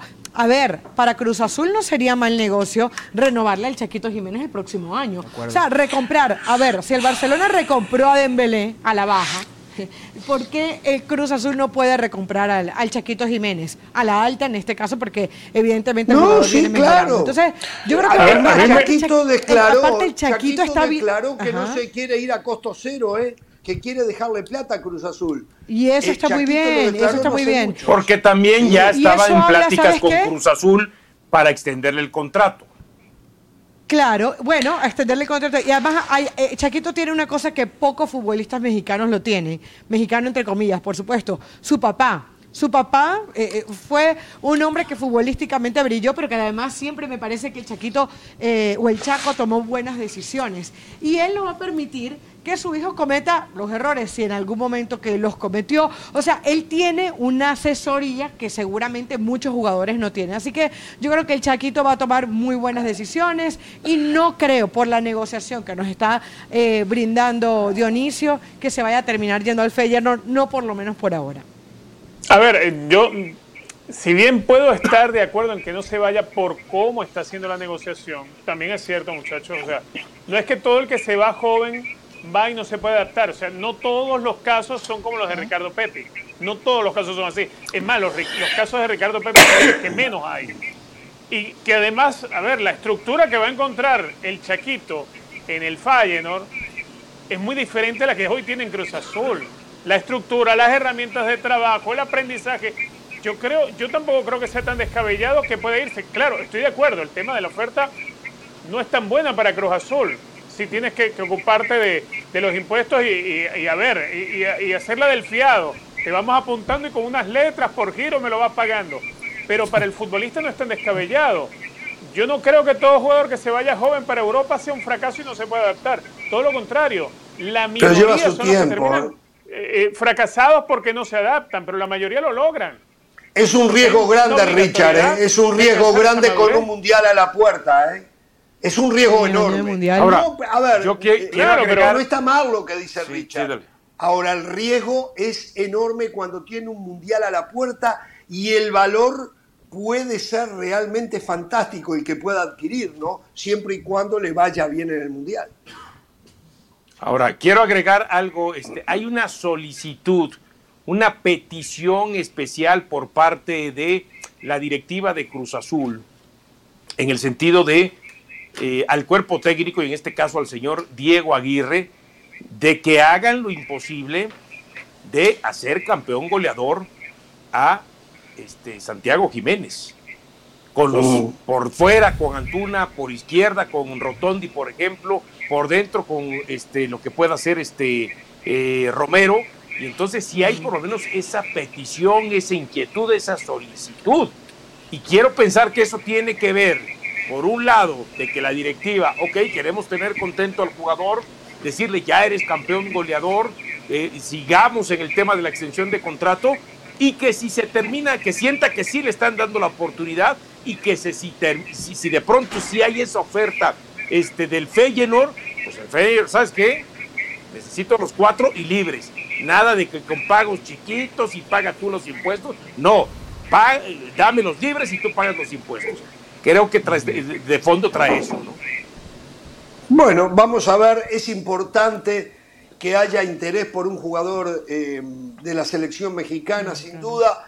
Diego Aguirre lo dijo apenas llegó a México a la semana o dos semanas, dijo, vamos a tratar de ayudarlo a que vaya al Mundial al Chaquito Jiménez. O sea, tiene el respaldo del técnico y lo que habló lo está haciendo, lo pone, le dio la titularidad, sentó al chileno Morales, lo pone a él y atención con esto, va a llevar unas cuantas semanas, pero Carneiro lo puede ayudar muchísimo, porque jugando detrás del Chaquito Jiménez Carneiro y apareciendo en el área, puede imantar los defensas rivales para que el Chaquito empiece a tener más espacio adentro del área, ¿eh?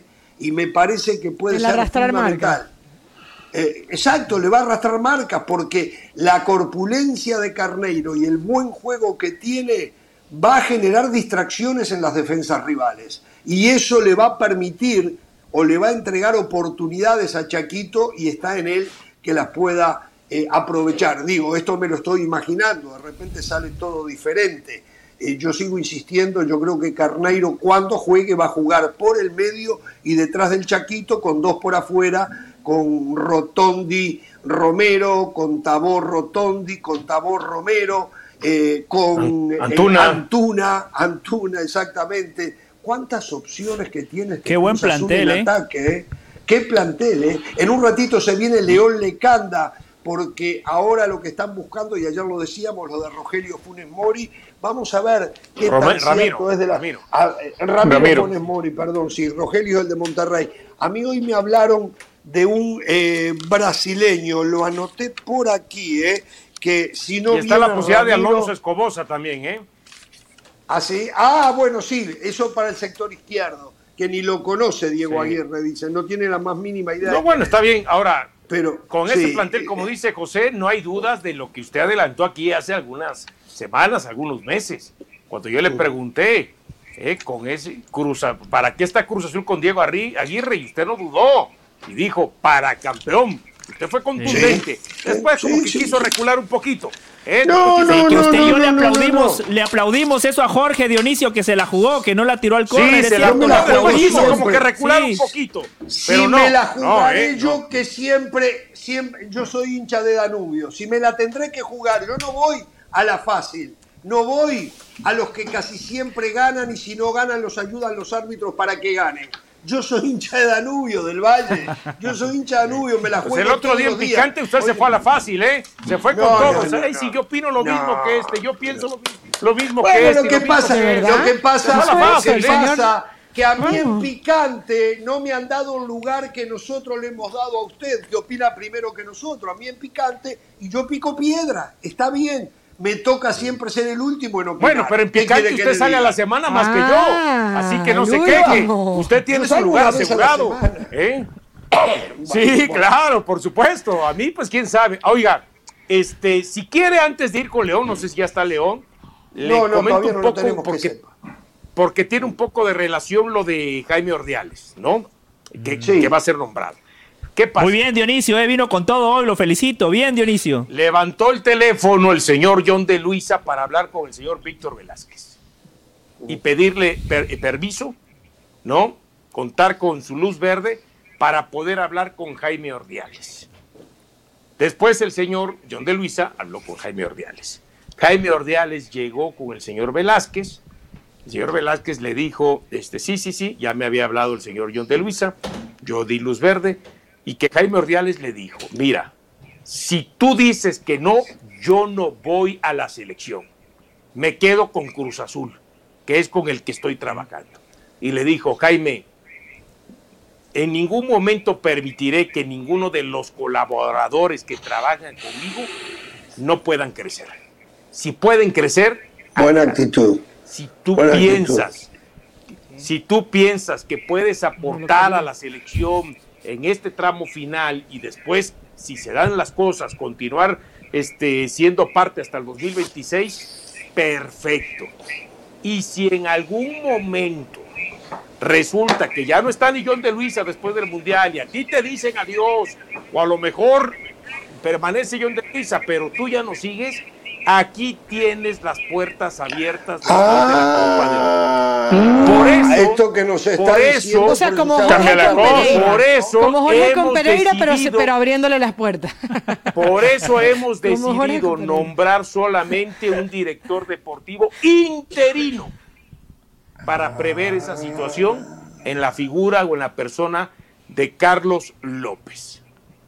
Así que la situación, así es como se terminó dando el tema de Jaime Ordiales, como le habló yo Pero Carlos López ya fue nombrado, Dionisio. ¿Ya es oficial lo de no, Carlos pero López? No, no, porque me imagino que van a esperar dentro de unos 32 minutos que arranque la conferencia en el Centro de Alto Rendimiento, el que el señor John de Pista haga oficial a Jaime Ordiales y por ahí se dice que en femeniles pudiera llegar nuestra ex compañera Nel Simón este, a las femeniles y entonces Cruz Azul me imagino que dará a conocer por la noche que la figura de eh, Carlos López se quedará como director deportivo interino, eh, previendo lo que pueda pasar con Jaime Ordiales en un futuro a corto plazo. Usted sabe una cosa, ayer lo dije y lo voy a reiterar hoy, que Mr. Smith podría ser semillita de maldad con la Federación Mexicana de Fútbol. Mr. Smith podría llegar y ofrecerle chamba a Nelly Simón. Yo creo que Nelly Simón elige estar en Jorge Ramos y su banda antes que en la Federación Mexicana de Fútbol. Mire lo que le digo, ¿eh? Seguro. Pero Mr. Smith no lo va a hacer. nada más, ¿quién me paga más? Nada más. Nada más para terminar el tema de Jaime Ordiales. Jaime Ordiales sí. le dejó claro, ah, bueno, esta fue la petición que le hizo Velázquez a John de Luisa, que pudiera asumir el puesto a partir del 15 de agosto. ¿Y por qué? Porque el 15, ¿Y no ahora? porque el 15 de agosto es la fecha límite que se pone Cruz Azul y se pone Jaime Ordiales y sobre todo Jaime Ordiales para que pueda cerrar los refuerzos Ah. que necesita cerrar Cruz Azul. El tema que decía Eso habla bien de Ordiales. el Eso habla tema de. Escobosa y porque además Ordiales se siente en deuda con la afición y que la afición se ha metido mucho con él y piden el hashtag fuera Ordiales porque Ah, efectivamente los refuerzos no han tan- podido llegar en tiempo y forma con Cruz Azul. Esa fue la petición que le hizo Carlos Velázquez, que se fue, perdón, este Víctor Velázquez, que se fuera cuando ya Jaime Ordiales le haya redondeado el equipo al señor Aguirre. Muy bien, bueno, toda información entonces. Eh, reiteramos, sí, Jan de Luisa en cuestión de minutos, creo que a las 6 horas del este, en conferencia de prensa, le va a comunicar al mundillo del fútbol mexicano algunas decisiones tomadas, como quién va a ser el director de selecciones nacionales o el título que le quieran dar, que no va a ser otro que Jaime Ordiales, qué va a pasar con la persona que va a ocupar el mismo carto, pero en las femeniles de la Federación Mexicana.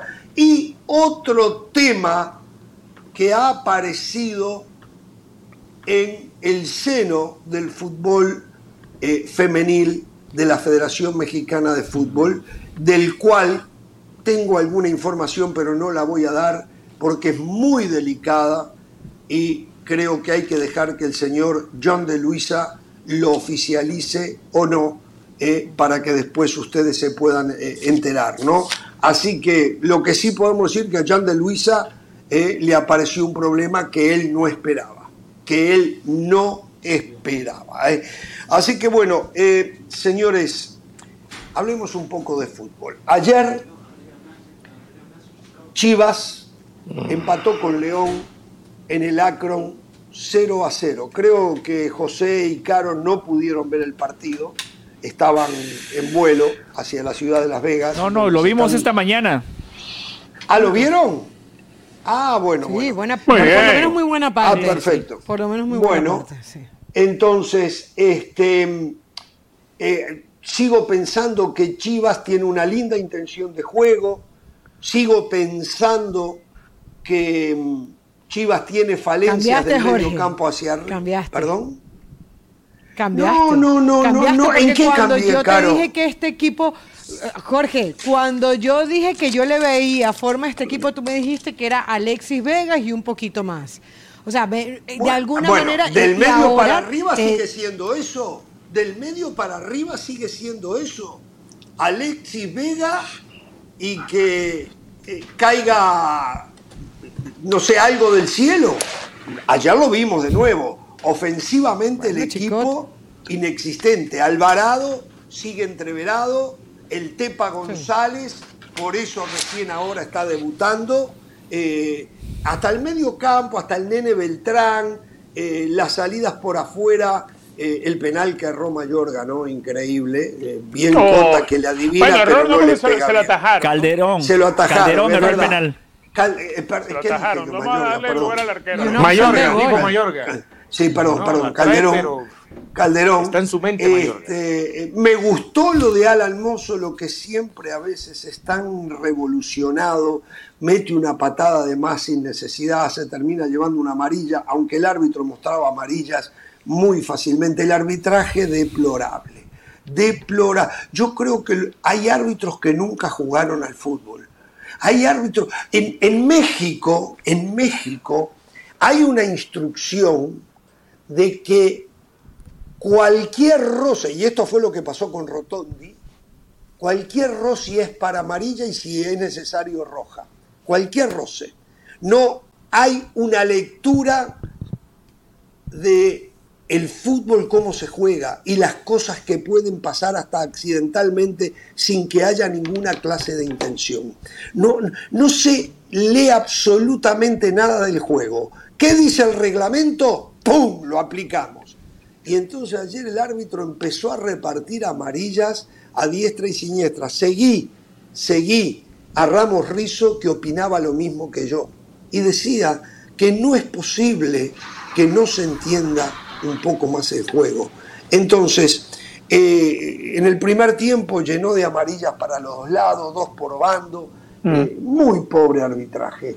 Pero después León eh, se queda con un hombre menos, correctamente, en mi opinión, eh, expulsado. mm, Ayúdenme el nombre. Olivas. Olivas. Olivas, Olivas, exactamente. Este, se- el León se queda con un hombre más, Olivas expulsado. Sí, fue una plancha, fue plancha, fue plancha. Desde lo reglamentario también. De nuevo, creo que le faltó un poco de lectura de lo que es el juego en sí. Y bueno, y lo expulsó y allí no tengo nada que decir. Pero León no la alcanzó, no la alcanzó a León, no la alcanzó. Lo mejorcito, como siempre, Chapito, muy lejos Mena, muy solitario arriba Di Llorio, eh, Dávila eh, terminó jugando un partido intrascendente. eh, las salidas por. Oh, Jairo Moreno entra en el segundo tiempo, no tiene nada que ver con el Jairo Moreno que vimos en su primera etapa de León. En fin, eh, no jugó ayer como yo esperaba que jugara el equipo de Rodrigo Paiva. Y tuvo como 25 minutos un hombre más y no sacó diferencia. Defensivamente lo hizo bien eh, Chivas, cadena muy bien. Y después viene eh, la discordia del partido. La discordia del partido. Se había dado, aunque no es igual, ¿eh? No es igual. Acá hay algún argumento para haber anulado el gol. No lo comparto, pero hay algún argumento eh, para anular el gol, que no lo hubo ni el gol que le anularon a Fidalgo y que después llevó a que Archundia y Oces, el instructor de la Federación Mexicana del Arbitraje de la Federación Mexicana de Fútbol, salieran a decir que había sido mal anulado. lo de anoche hay un argumento. El argumento no tiene nada que ver con el trámite del partido y de la jugada en sí. El argumento tiene que ver en lo que dice el reglamento, absolutamente. Entonces, aquellos que son reglamentaristas, que no le incluyen eh, lo que es el fútbol, lo que tiene el fútbol, lo que lleva el fútbol, lo que ha hecho al fútbol el deporte más hermoso del mundo y se van solo por el reglamento, sí, tienen razón, sí, tienen razón.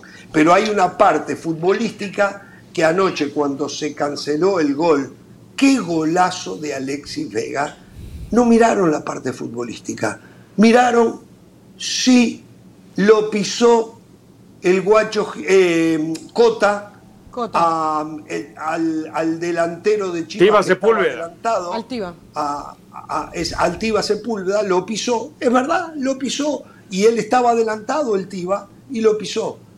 Pero ni 15 cotas, 15 cotas no llegaban a esa pelota. Y ahí es donde hay que leer, ahí es donde hay que ponerle la otra parte, el espíritu del juego el espíritu del juego. Ahí estamos viendo el gol, ¿no? Ya lo vimos. o sea, sí, lo pisó. Y por culpa de que lo pisó, no pudo volar tan bien como hubiese podido el guacho. Pero aquellos que venimos viendo fútbol por tantos años. No Perdón, Cota, Cota, está, Bien, anulado. No, no podía llegar nunca. Eh, yo entiendo que mucha gente se va por la estética del gol, por el golazo. A ver, es un golazo, pero sí se tiene que anular.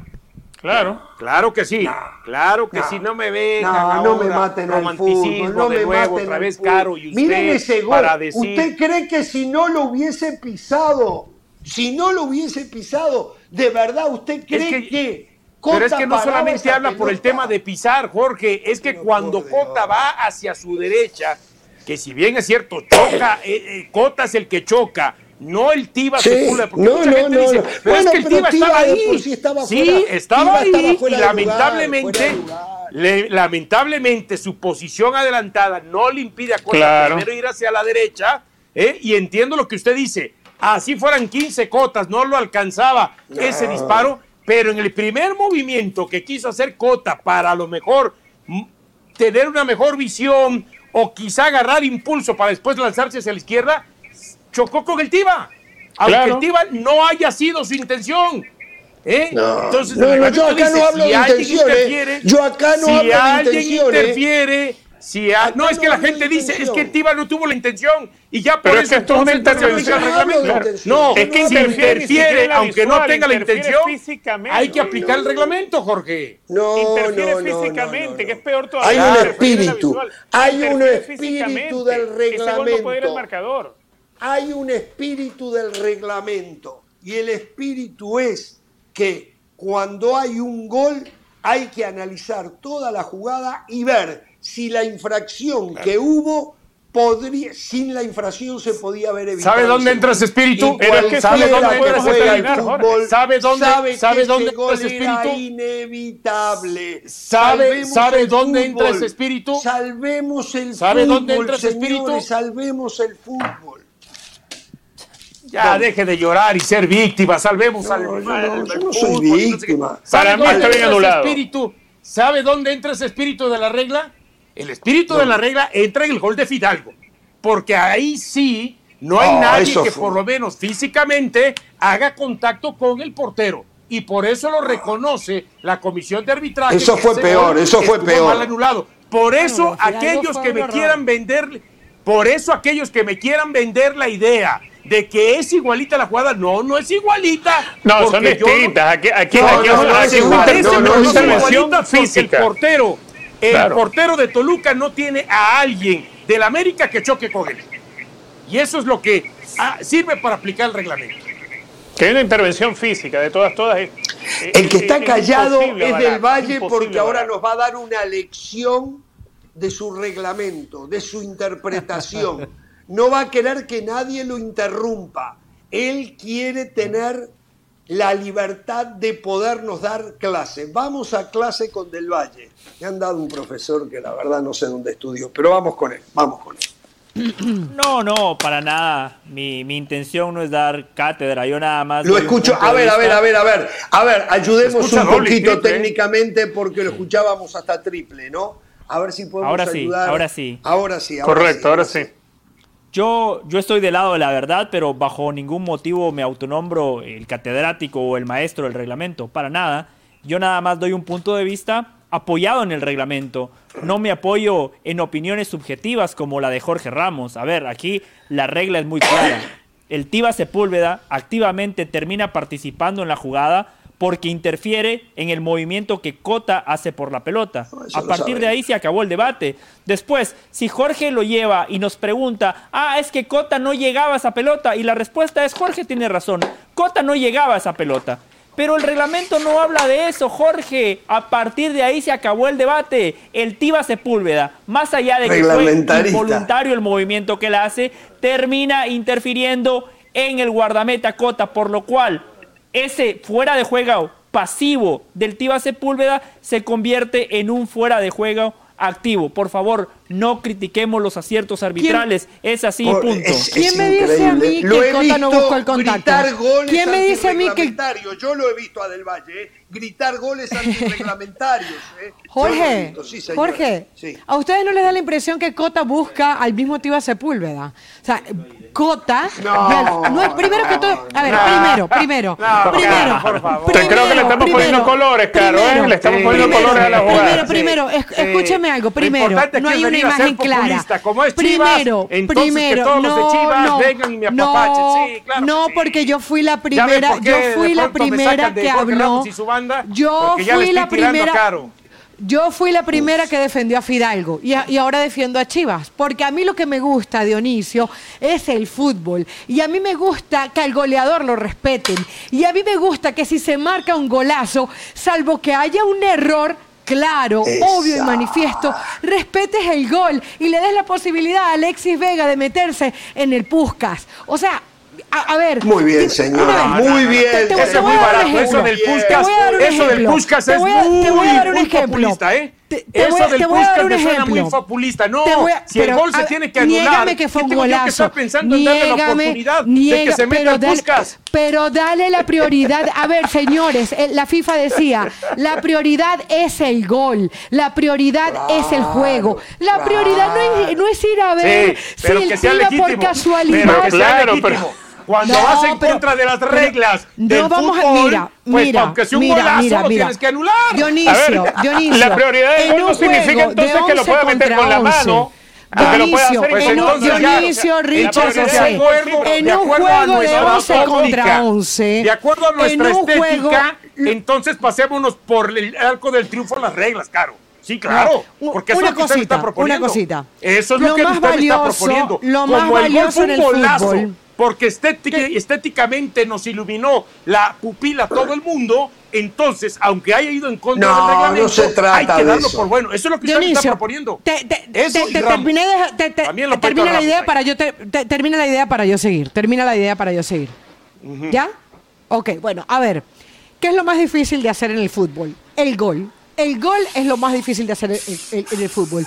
Y ese gol tú lo tienes que proteger. El gol en el fútbol se protege y así nos enseñaron. No. Salvo, salvo, salvo un error claro, obvio y manifiesto, a- salvo una injusticia deportiva, tú llegas y suspendes ese gol. Entonces no me vengan a decir que lo, de, que, que- que lo del Tiva Sepúlveda fue un error obvio, claro y manifiesto. Eh, nadie sabe realmente saber, es más, durante la transmisión, nadie supo decir si era fuera de lugar, si era una falta. Nadie sabe absolutamente porque, porque no se sabe qué fue, lo- para, por qué el Es más, es más, lo que Pero señala el árbitro nunca se supo una era. No, no, no. Entonces, eh, mira, les voy a dar un ejemplo. Una vez fue Pelé a jugar, a ver si no, si no desvirtúo el cuento, pero mi padre me contó que Pelé fue al estadio del Metropolitano de Barranquilla a jugar un partido amistoso. Hace una falta y el árbitro expulsa a Pelé, imagínate. ¿Qué pasó? Votaron al árbitro. Ah, yo lo escuché porque tú ese tema. proteges el espectáculo, porque el que tú quieres ver a jugar es a Pelé. No, no que el árbitro te Pero vote claro, a o sea, o sea Entonces, hoy, hoy Messi y Cristiano le pueden pegar un codazo a cualquiera y hay que no, protegerlos. Pero, no, La bueno, el fútbol le claro, protege a, los, a los, a los Pero eso, Messi eso a- no tiene que ver, o sea, una cosa es que un partido amistoso de exhibición a la principal figura que es Pelé lo Ah, vayas a expulsar. Eso es algo que no tiene sentido. Pero no podemos decir que los goles hay que defenderlos a toda costa, Acá- aunque se hagan cosas que no se deban en la jugada del Voy a poner un ejemplo simple y burdo al mismo tiempo, señor Ramos. Esto es lo que me, ¿qué me está queriendo decir Carolina. Ah, en un semáforo está un Ferrari y del otro está mi bolchito. No. Entonces, el Ferrari se puede pasar al alto y no lo castiga porque es una joya No, de no, qué buen pero no al bolchito sí. nada que ver. Pero al bolchito sí que hay que castigarlo ver, porque es un Dionisio. bolchito. A ver, no, eso es lo que me estás sacamos- queriendo decir, Caro. sacamos- No, no tiene nada que sacamos ver. la carátula Sí, de tiene golazo. todo que ver, todo. Vamos, vamos a sacarle la carátula de golazo, que la tiene, sin duda. Pero vamos a quitarle la carátula de Eso golazo. es irrelevante. Aquí, aquí, exacto, Claro. es irrelevante. Tiene razón. Pero le quieren dar relevancia. Pero- pero a Messi no lo razón. protegen. Pero acá la pregunta. Pero es distinto que a Messi le protejan ¿Me que no lo golpeen, es distinto. ¿Me permiten? Acá la pregunta arbitral es, ¿era evitable si no hubiese ocurrido el pisotón que la pelota entrara al arco o no? La respuesta No lo sabemos, obvia. no lo podemos saber, La- no, porque por no favor. ocurrió. La Primero que todo, el reglamento No se puede saber. La establece respuesta- eso. El la- reglamento establece eso. eso, estamos Se la voy a comprar. La respuesta Con- es sin obvia. pisotón a lo mejor Era no llegaba. Tampoco llegaba. Se la voy a comprar. Era inevitable. No anules un gol. No lo anules que nada de lo que pasó Pero- iba a cambiar el final de la jugada. No lo iba Jorge, a cambiar. pero está Si interfiriendo. no lo podemos iba a saber, cambiar, Jorge. es gol, señor. Está bien, pero Señor. está interfiriendo en el movimiento de Cota, un jugador que está en posición adelantada. ¿Cómo es posible que todos los de León sí pudieron salir al momento del rechace de Cota y tres de Guadalajara se hayan quedado colgados? Acá, Jorge. acá siempre el fútbol tuvo un espíritu, encabezados por Del Valle y encolumnados con Estrada y con Méndez, que lo están, se ha quitado el espíritu del reglamento. ¿Lo dice el No. reglamento o no lo No, el dice? espíritu del reglamento lo está. Han llevado, lo han llevado a esa brutalidad. ¿eh? ¿Lo dice o no lo dice el reglamento? El reglamento para ellos no tiene espíritu. Está escrito en blanco y negro. O sea, nada más antifutbolístico de gente que vive del fútbol. Nada más antifutbolístico. Lo escucho del Valle. Usted lo que propone es un cambio del reglamento, entonces. No, no. Si usted lo pone de esa manera. espíritu. No, no, no. Le estoy, No, no, no, no, estoy no, no, cambiando no. el reglamento. No, no. No, no, no, porque Muchas usted dice, pido porque usted dice, En esto no pido no, cambio. no, En porque, esto no pero, pero es justamente lo que usted propone, es justamente lo que usted propone. Usted tendría que agregarle No, no entonces cuando habla del fuera de juego, si interfiere de manera activa y usted le debería de agregar, pero si a pesar de esa intervención el guardameta no llegaba, entonces hay que dar como válido el es gol. el Eso es lo que usted le está diciendo a la No, gente. pero no hay que Ese es un escribirlo. reglamento distinto. No hay que escribirlo, no, No. es necesario. Pero- es el espíritu. Pero, es el Jorge, espíritu que no. hay en el reglamento. Es el Pero yo no- yo- a ver, siempre lo tuvo. no podemos hablar El de espíritu de reglamento, existe no. desde No, no estamos hablando- no podemos hablar de 1904, espíritu. cuando se funda la FIFA. Ahí empezó el reglamento. Del Valle no arrancó ahora el reglamento y siempre fue acompañado por un espíritu del juego. Siempre el reglamento y que nunca se pierda. Ese gol en el Mundial cuenta. Ese gol como el de Fidalgo. No, Esos no, no confunda a la gente. Ese gol en el Mundial no cuenta, en Copa América no cuenta, en Eurocopa no cuenta, en el escucho. partido que yo juego los domingos no cuenta. Por favor, no confunda a la gente, Jorge Ramos. Es- Si el que gol- interfiere el arquero es un compañero, el gol es perfectamente válido. Pero es un jugador del equipo rival. O sea, es que, es que, es que desde, desde el punto de vista que lo quiera ver, no puede ser legal ese gol. Bueno, Y no podemos o sea, es más, que- es más, la no señora de la sala llegaba. muy No bien señaló, ¿eh? Fue No otra jugada no clara, obvia y manifiesta, ¿eh? Una vez más, de manera antirreglamentaria, el VAR participa. Porque si el VAR no entra en la chiquitez del pisotón, Exacto. era golazo. Pero como entró Pero en la que ni es el chiquitez del pisotón, es que lo pisotón, estorba en general. No, no lo estorba, No, fue el pisotón. A se ver, cuando se el hace hacia su de derecha, que es- es cuando se hace lógica, hacia su no derecha, puede choca. Choca, No puede además. O sea, de nuevo, el VAR interviniendo en una eh, eh, antirreglamentariamente a lo que nos dijeron que iban a intervenir. Solamente cuando Está interviniendo en una situación de gol. Cuando que el tema es una Está situación de interviniendo en gol y una ahí no situación de aplica gol. obvio, obvio, Cuando- obvio, claro y manifiesto. Obviamente Cuando que sí fuera- aplica. cuando fuera solamente que se pierden a un elefante, que no iban a buscar una hormiguita. Esto de anoche fue la búsqueda de una hormiguita para eliminar, cancelar una Jorge, obra ¿me permite decir algo? No, no, no, no, no, no, no, no, no, no, no. Lo escucho del Valle. Eh, bueno, sobre el arbitraje ya está. Cada quien dio su punto Sí, de está vista. Jorge Ramos y Carolina de las Salas están Salvemos al equivocados. fútbol, Richard eh. Dionisio y yo Salvemos del lado de la verdad. fútbol. Volvamos al fútbol. Hashtag Volvamos al Gana fútbol. lado de la verdad. que Sí, Sí, Carolina vamos y yo, Florentino, Carolina vamos y yo. Carolina y yo nos levantamos muy temprano porque gracias a la producción que tiene unas herramientas tecnológicas impresionantes pudimos ver el partido. No lo vimos en vivo porque veníamos eh, volando de Miami a Las Vegas. Desde lo futbolístico, Jorge, a Chivas le pasó lo mismo que le pasó el fin de semana. En el fútbol de hoy, en el fútbol de alta competencia, no basta con jugar nada más bien 45 minutos. Ese buen juego lo tenés que sostener como mínimo 70, 75 minutos a lo largo de un partido. Chivas contra Santos bien el segundo tiempo, en la parte complementaria se desdibuja. Anoche le pasa lo mismo, porque en los primeros 45 minutos, Chivas, sin ser un equipo brillante, por lo menos generó un equipo que potenciaba la pelota parada, porque gracias a una pelota parada en un tiro de esquina en esa segunda pelota, el Chicote Calderón tiene una oportunidad clarísima para marcar el primero, no le entra bien a la pelota, el primer control fue malo y le permite a Cota hacer una gran atajada. Lo de Alan Mozo ya lo usted, lo- usted lo decía y coincido, por lo menos mostró algo distinto con Mozo, porque es mucho más incisivo, porque se atrevió a pegarle a la pelota de media y larga distancia, estuvo a punto de marcar un golazo. Lo de Alvarado coincido plenamente, Chivas lo fichó pensando que podía ser ese futbolista que brillaba con Cruz Azul, ese jugador que era seleccionado por el Tata Martino y la verdad que la camiseta de Chivas le ha pesado. Alexis Vega, el golazo que marca cuando la pelota pasa por sus pies, el ataque de Chivas adquiere otra dimensión. Pero así como elogio a Alexis Vega, hoy lo quiero criticar.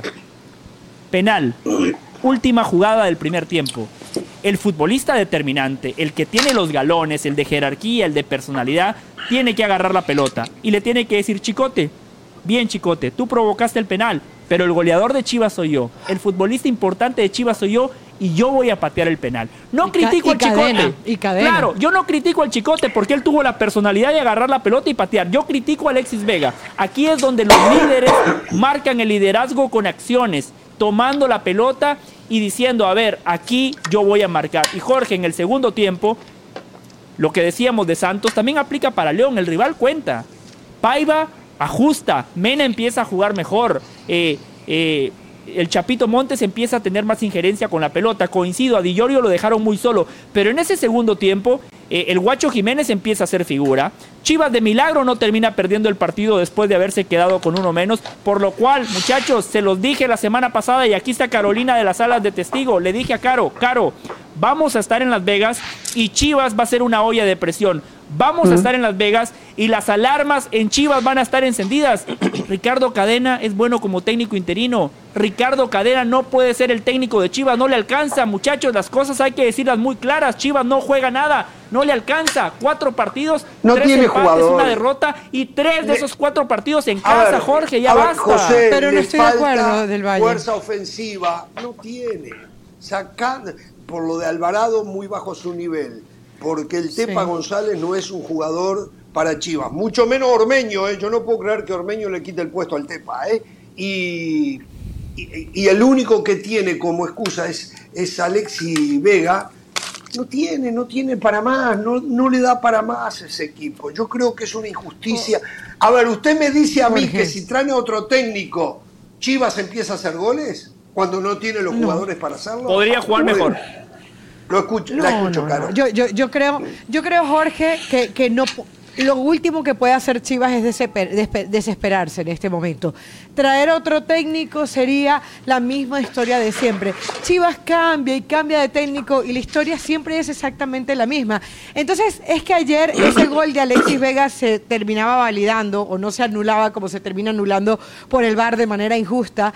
Y entonces ya, de- ya diríamos, ah, llega más tranquilo Chivas. O sea, es que tam- también nos vamos a los extremos. Yo sé que este, jue- este equipo no juega espectacular y que está lejos de la versión que uno le exige a Chivas, pero yo no lo veo tan malo. O sea, esa crisis No, de la que habla José, yo no la veo. O sea, yo creo no. que este equipo hace tiene que mejorar. Yo creo que este equipo necesita un hombre gol que probablemente no lo encontró con Ormeño, pero yo creo que la llegada de Mozo, yo creo que Jiménez, que terminó siendo mejor resultado que Gudiño, yo creo que la potencia de Alexis Vega, lo de Alvarado me tiene muy preocupada porque ya son dos partidos consecutivos paupérrimos de Alvarado, sí creo que da por lo menos para esperar a cadena. Es que esto no lo va a solucionar Pep Guardiola.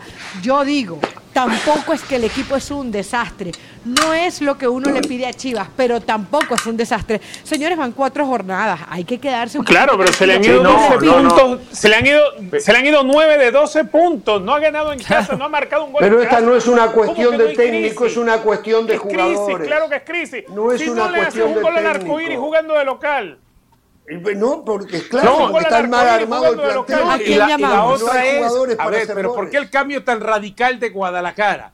De cómo cerró el torneo anterior, cinco victorias consecutivas. Por eso no me vengan ahorita de que, ay, es que son cuatro partidos apenas. Es el arranque. No, es que tenemos que sumar todo lo que está trabajando Cadena ya con este equipo. Son los cinco partidos del final del torneo, más el tema de... eh, Se le eh, lesionó Macías, se le lesionó Macías. Entonces, empezaba a, eh, entrar a ver, pero juego. permítame. Está bien, está bien que Macías se lesionó, pero, pero tienes 22 jugadores más. No solamente es el tema de Macías. No tiene ni buenos Yo sí suplentes, pienso con que el cambio, el cambio suplentes. termina siendo muy radical de cómo cierra Chivas el torneo a cómo lo abre. Por lo menos a Claro. cómo lo abría, hoy no te imaginabas que tuviera tres puntos de 12 posibles. Y además, con solamente un gol.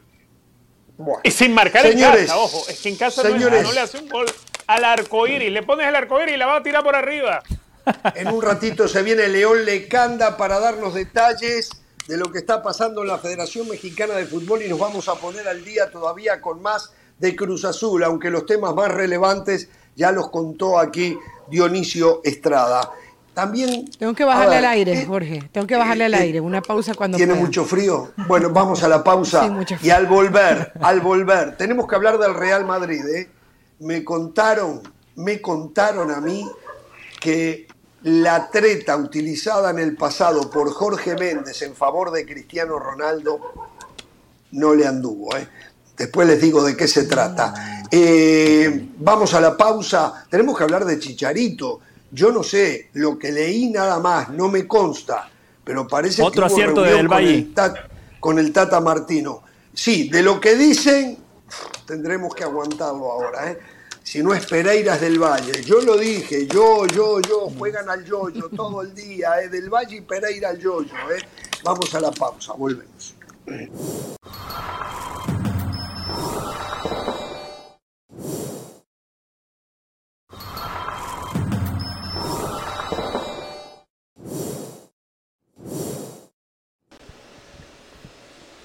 Bien, continuamos en Jorge Ramos y su banda.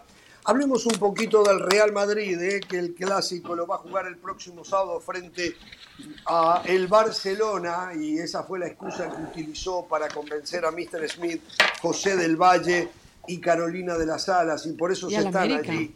Ahora, lo increíble es que nos dijeron, no, vamos a estar con la delegación del Real Madrid, seguramente Ancelotti eh, se va a sentar con nosotros, todo. Hoy nos enteramos que el Real Madrid está en Beverly Hills, en Rodeo Drive, eh, que seguramente la señora de las salas no lo sabía.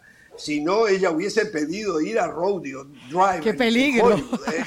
¡Qué peligro! Exacto, seguramente Juan se salvó, pero se salvó ahí, ¿eh? que el plástico lo iba a destrozar. Bueno, a ver, eh, alguien me dijo esto, alguien me dijo esto. Lo de, la- lo de Cristiano Ronaldo al Atlético de Madrid fue un armado de Jorge Méndez de lo que había hecho con el Manchester City para hacer reaccionar al Manchester United.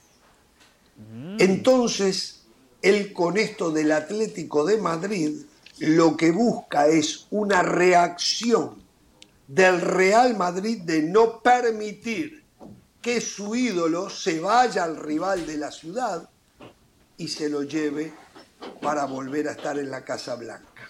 Pero también me dijeron que a Florentino Pérez no le entran ni las balas. La posibilidad de que Cristiano Ronaldo llegue a la Casa Blanca es menos 100. No existe. No está en los planes del Real Madrid recuperar a Cristiano Ronaldo. También hay otra versión que dice que aunque en el Atlético de Madrid dice que no pueden con Cristiano Ronaldo, aunque no lo ningunean como lo ninguneó el Bayern Múnich, por ejemplo, eh, dice que se trabaja desde las sombras porque es un jugador que le interesa al Cholo Simeone.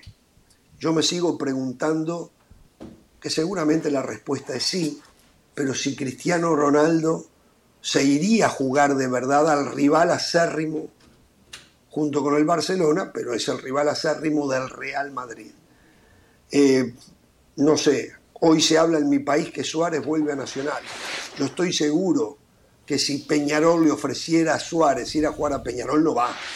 Absoluta y totalmente seguro. Bueno, es estoy. distinto, ¿no? Es distinto. Ah, Suárez distinto, sí. nació en Nacional. eh, Suárez es hincha de Nacional. Cristiano De Ronaldo, hecho, hay- hay- blanca, hay- goleador histórico, pero no fue forjado en la Casa Blanca. No es producto de la fábrica, ni siquiera es español. No, no, no. De hecho, hoy creo que hay una, de petición de los fanáticos de Nacional allá en Parque Central con. con Hoy, esta noche, es de más, Suárez, es ¿no? más, sí, es verdad. Hoy juega Nacional, yo creo que está jugando ahora y seguramente mismo, ya claro. se hizo, exacto, se hizo una demostración, iban a ver caretas de Luis Suárez, unas 15.000 caretas en el estadio, porque lo han metido contra la... Yo no sé si Luis Suárez le llega a decir que no a Nacional, jamás podrá pasar ni siquiera por la puerta del Parque Central, que es la cancha de Nacional. Jamás volverá a pasar por allí, porque la afición de Nacional no está preparada para aceptar un no de Luis Suárez. Pero bueno, simplemente lo puse como un ejemplo del Valle, como acostumbran eh, muchísimos, eh, que se han hecho clientes también del futbolista, eh, lo defiende y lo entiende a pesar de que iría a jugar al rival de su equipo. Y está bien, está en No, su pero, derecho. pero, pero Jorge, pero Jorge, usted entiende perfectamente al Real Madrid también, ¿no? La información que usted acaba de dar, Oh, el no, Real Madrid sí. no ve No, está bien. factible una vuelta de Cristiano Ronaldo. Ellos No, ya no, yo lo eh, le dieron vuelta a la Madrid. página. Claro. Ese primer año sin Cristiano fue difícil. Hoy Benzema ya se ha convertido en el goleador. Vinicius ha sido No, no, ese no, segundo yo- goleador que tanto necesitaba el equipo. Entonces, así como entendemos al Real Madrid, porque si usted lo lleva al hinchismo, al sentimiento, aquí el Real Madrid sería tan culpable como Cristiano Ronaldo, pero usted nada más señala a Cristiano Ronaldo cuando también hay una otra parte de la historia. Bueno, eh, de todas maneras, Yo- yo la quiero historia opinar de que eso, yo quería Jorge. contar es que, según me contaron hoy, lo de, la, lo de Cristiano Ronaldo, el Atlético de Madrid, fue una triquiñuela de eh, los representantes, Jorge Méndez a la cabeza, de Cristiano Ronaldo, que les funcionó en Manchester cuando amenazaron que se iba al Manchester City y Sir Alex Ferguson dijo, no, no podemos dejar que se vaya y lo trajeron. Bueno, con el Real Madrid me dicen no va a funcionar. Si- menos 100 la posibilidad de que llegue. La escucho, señora. No, eh, en el tema de Cristiano, Jorge, yo siempre, creo que Sí. lo comentaba el otro día, siempre me pareció como un matrimonio por conveniencia el de Cristiano y el de, y el de Real Madrid. O sea, ser. lo único que sostenía a Cristiano en el Real Madrid eran los goles. Pero no era que el aficionado blanco, el, el del Bernabéu, el que está ahí, se sintiera realmente identificado con Cristiano. En- Entiendo lo de José, Uh, entiendo lo de la uh, No creo yo que- que sea así, claro. o sea, yo, yo siento Hoy que se quien- yo creo que quien, Ponga Haga la prueba, señora, en su cuenta de tweet. Claro. Ponga algo en contra de Cristiano Ronaldo. Haga Pero cuenta. Es uno de los pero históricos ¿cuántos del Real? Madrid. Pero ¿Cómo me ¿cuántos ríes? son del Bernabéu? ¿Eh? Pero ¿Cómo ¿cuántos son del Bernabéu? Yo no creo que sea así. Yo, creo que, a ver, creo. yo creo. A ver, te que- cuento, mi hijo, mi hijo, por ejemplo, es muy fanático del Real Madrid. El día que se anunció que Cristiano Ronaldo se iba del Real Madrid a la Juventus, mi hijo pasó todo el día llorando. O sea, el que es fanático del Madrid, que vivió esta, esta época de Cristiano Ronaldo, Cristiano Ronaldo es un tipo que va a quedar en la historia del Real Madrid en algunas cosas a la altura y en otras por encima de Di Stéfano o de Raúl. En algunas cosas estará por encima y en otras estará a la altura. Pero es un histórico del Real Madrid. ¿Cómo, cómo que la Claro, pero es que nadie, pero nadie está negando eso, Richard. Lo que yo hablo es que no le dolería tanto que se vaya al Atlético de Madrid. A eso es que estoy hablando yo. Ah, eso sí, eso ahí sí yo- a- razón. eso, eh, sí. Claro, que, que, que al final es el tema. Que si se va al Atlético Sí, sí, de Madrid, sí, sí. si, lo, si, si le se lo aceptan perdona- todo. No, yo a creo que. Cristiano le aceptan todo, dice usted. No, no necesariamente. No, yo lo que creo es que no es un ídolo intocable. O sea, yo creo que Casillas, por ejemplo, jamás se hubiese planteado jugar en el Real Madrid. E- Era como impensable. lo de, lo de Cristiano no. Lo de Cristiano no. O sea, lo de Cristiano es una pregunta que nos hacemos y que unos van a responder sí, otros no. Se lo dije el otro día a Messi. Nadie se va a plantear que Messi juegue ni siquiera en el Atlético de Madrid, aunque no sea No. el rival de todas las horas. Y, pero, Cristiano seguro, es un tema de que conversación. Modric no iría al Atlético de Madrid. Modric, ¿eh? Modric. Está bien, lo que De dijo acuerdo. del Valle hoy. Pero es que además No Messi es distinto porque Messi no salió de la cantera del. Barcelona, es diferente. No es, no algo distinto. Modric. Cristiano Ronaldo ya había dado la vuelta por Europa antes de llegar al Madrid. Está bien. También Modric había estado en el Tottenham y había jugado en Croacia. Pero, a ver, Modric no es canterano. Vamos a poner otro jugador. No pongamos a Luis Suárez con Nacional, como dijo. Modric, no- estoy convencido que no jugaría para el Atlético Madrid. Pero claro, Modric no. tiene esa necesidad de jugar sí o sí únicamente en un equipo con posibilidades de ganar una Champions. Digo, lo estoy Raúl imaginando. nunca no hubiese jugado en el Atlético de Madrid. Un Nah, Raúl no. nunca hubiese jugado en el Atlético Bueno, de Raúl- Madrid. Raúl bueno, vino Raúl de la cantera del. Atlético de Madrid y llega al Raúl Real Madrid porque el. Atlético cerró las canteras por un tema económico. Sí, yo Claro, estoy buscando y- como lo- ahí, que ahí no él no fueron iría, pero por el tema, no, no por el tema de ser madridista. Raúl empieza en el Atlético de Madrid. Raúl González Blanco empieza en las categorías menores del Atlético de Madrid. Sí, Pero sí, no es un pero jugador digo, que identifiquemos. Pero después de ser Raúl en el Real jugador- Madrid, no va a ir a jugar al Atlético Madrid. Claro. Claro, pero es que, es que en el caso de Raúl hay, hay, hay un, a ver, hay un resentimiento hacia el Atlético de Madrid porque cerraron las canteras y él, como muchos chicos, de la noche a la mañana se quedaron sin equipo de fútbol, se quedaron sin competencia. En el caso de Raúl tenía incluso el motivo de un resentimiento hacia el Atlético de Madrid, sin Bueno, haber llegado ahora, al Real. Madrid. Ahora, Sí, claro. Jorge, el tema que usted planteaba, que era básicamente cómo se le van cerrando las puertas a Cristiano Ronaldo, lo preocupante No, de todo no eso es que eso, pero- siguen surgiendo eh, cosas desde Manchester, desde Manchester. Por ejemplo, hoy salía la noticia de que Ten Hag ha decidido ponerse más estricto desde todos los puntos de vista. Y entre las cosas que estaría, digamos, prohibiendo es que los jugadores decidan con el chef qué van a comer.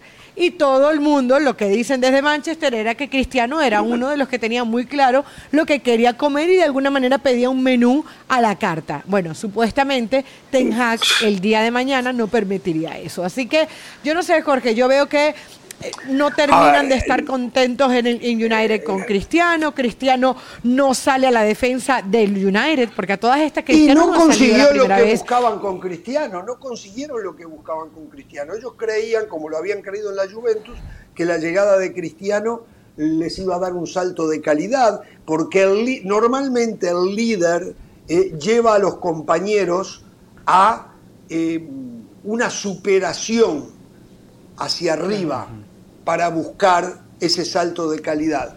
Cristiano Ronaldo Es cierto, no, estuvieron a la altura de Cristiano. No pudieron, no lo pudo suyo. hacer Cristiano Ronaldo ni en la Juventus como líder, ni en el Manchester City. Ahí está el descontento de la afición, en este caso del United, con Cristiano Bueno, Ronaldo. y que eso es verdad, aparte, eso es, eh, A ver, yo digo que los líderes, yo siempre tomo como ejemplo a Diego Maradona y a Michael Jordan.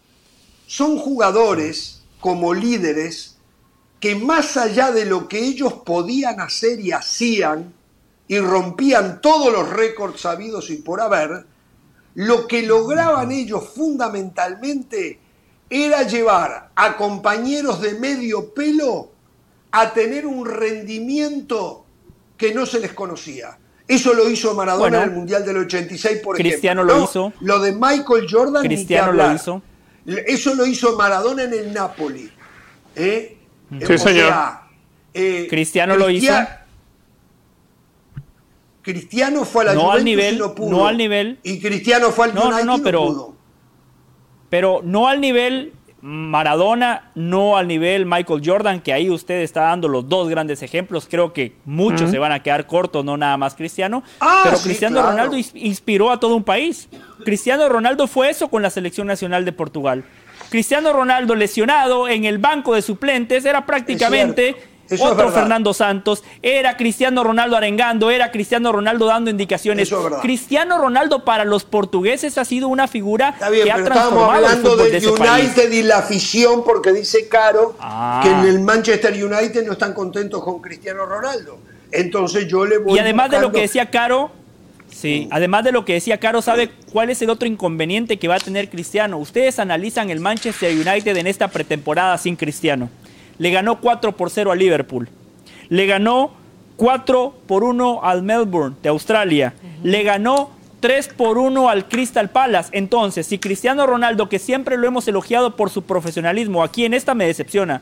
Cristiano Ronaldo, si se quiere ir, perfecto, pero debería de estar en pretemporada con sus compañeros. Sí, claro. De manera paralela podría buscar una salida. ¿no? De acuerdo. Claro, pero Sí, es que aquí es donde Cristiano creo que nos decepciona a todos, también. porque siempre hemos elogiado eso de Cristiano Ronaldo, que quizás tiene menos talento, menos cualidades futbolísticas que otros jugadores, pero gracias a ese cuidado, a esa ética, a ese profesionalismo, a esa disciplina, a ese gen competitivo, ha llegado a los niveles que ha llegado. Hoy Cristiano Ronaldo, con 37 años, no haciendo pretemporada, empieza a dar ventajas y empieza a cambiar esa gran imagen que tenía ante el mundo.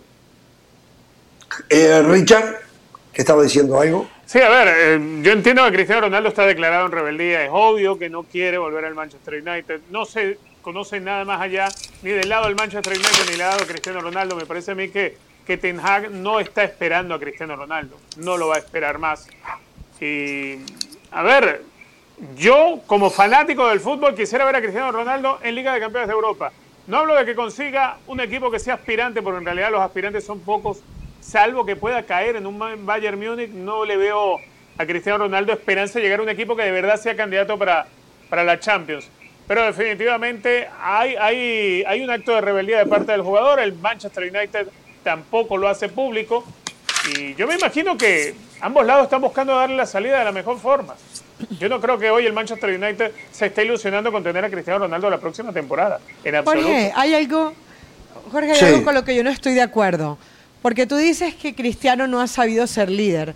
Pero fueron sus compañeros. No, yo no dije eso. No, no, no, no, no, no, no, no, no, no. Bueno, me dijiste, ¿no fue eso lo que No, dijo? no, no, no. A lo Sí. mejor no me Sí. expresé bien. A lo mejor no me expresé bien. Bueno, sí, No Jorge, porque, porque a ver, yo digo, yo digo que no. Ok. Ajá. Te escucho, te escucho. No, yo lo que digo es que Cristiano no fue el líder que esperaban. Eso no significa que no haya sabido ser líder. Yo, hace un ratito, Pero- Caro, usted decía No que puedes este decir nuevo que Bate, que es el novio de la que madrina. eh, no quieren, no querrían que Cristiano Ronaldo ordene su propio menú con el chef que tenga el equipo. Si hacen eso están locos, eso es ser líder, eso es Cristiano Ronaldo, de, además de todas las condiciones que lo adornan, lo ha adornado una responsabilidad para su físico como difícilmente encontremos a una segunda persona profesional. Esa es la verdad. Sí. Si Cristiano Ronaldo hoy a los 37 todavía puede competir, es porque le ha prestado una atención a su físico y nadie más que Cristiano Ronaldo, que me disculpe Ten Hag, sabe lo que su físico puede y debe consumir. Se equivocaría de cabo a rabo Ten Hag si no hace... Eso lo puede determinar con algunos chicos 18, 19, 20, 21 años. pero no lo puede terminar con un jugador en la etapa final de su carrera a los 37. Eso es ser líder. Él ha mostrado a través del cuidado físico su liderazgo. Ha tenido muchas condiciones de líder. Le faltó una, Sí. que es lograr en la Juventus primero, después que se fue del Madrid, y en el Manchester United después, lograr que los compañeros de medio pelo, muchos de ellos, empezando por Maguire, lograran un rendimiento superior a lo que podían. Algo que logró. Y puse como ejemplo a Diego Armando Maradona en el Napoli, en la selección argentina, ese era su algo que trabajo. logró Ese Michael no era- Jordan. Ese no era el en trabajo de. Cristiano. El tra- Es que parte ese no del trabajo del Cristiano. Es no, parte del trabajo no, y del por qué líder, cuando ¿cómo hablamos de la no? falta de liderazgo de Messi y, y estoy ¿Cómo no? cometiendo el error que muchas veces cometen mis de compañeros de meter a Messi. También hay que decirlo pero lo es de que, Messi. pero, pero es que tampoco se le puede pedir todo. Ellos pidieron ser futbolistas, no pidieron ser líderes. Es que, el- a ver, el liderazgo No no, se impone. bien. El liderazgo no se ver, cautiva, se no logra. ¿Tú eres líder o no lo eres? Señalándolo, correcto, yo, pero yo no estoy criticando a Cristiano por esos logros no conseguidos. Lo simplemente lo estoy señalando.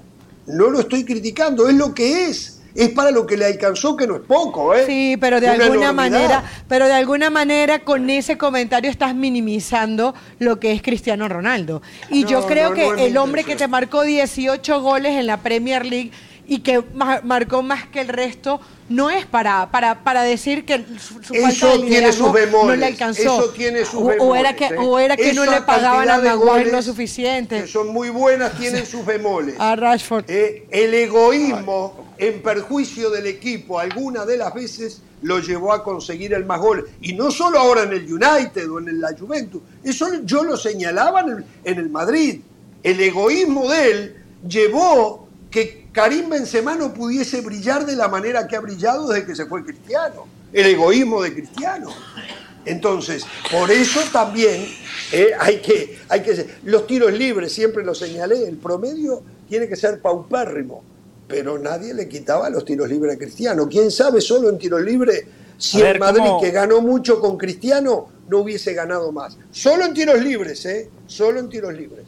Sí, pero, pero Jorge, Benzema es buenísimo, pero no lo podemos poner al nivel Cristiano Ronaldo.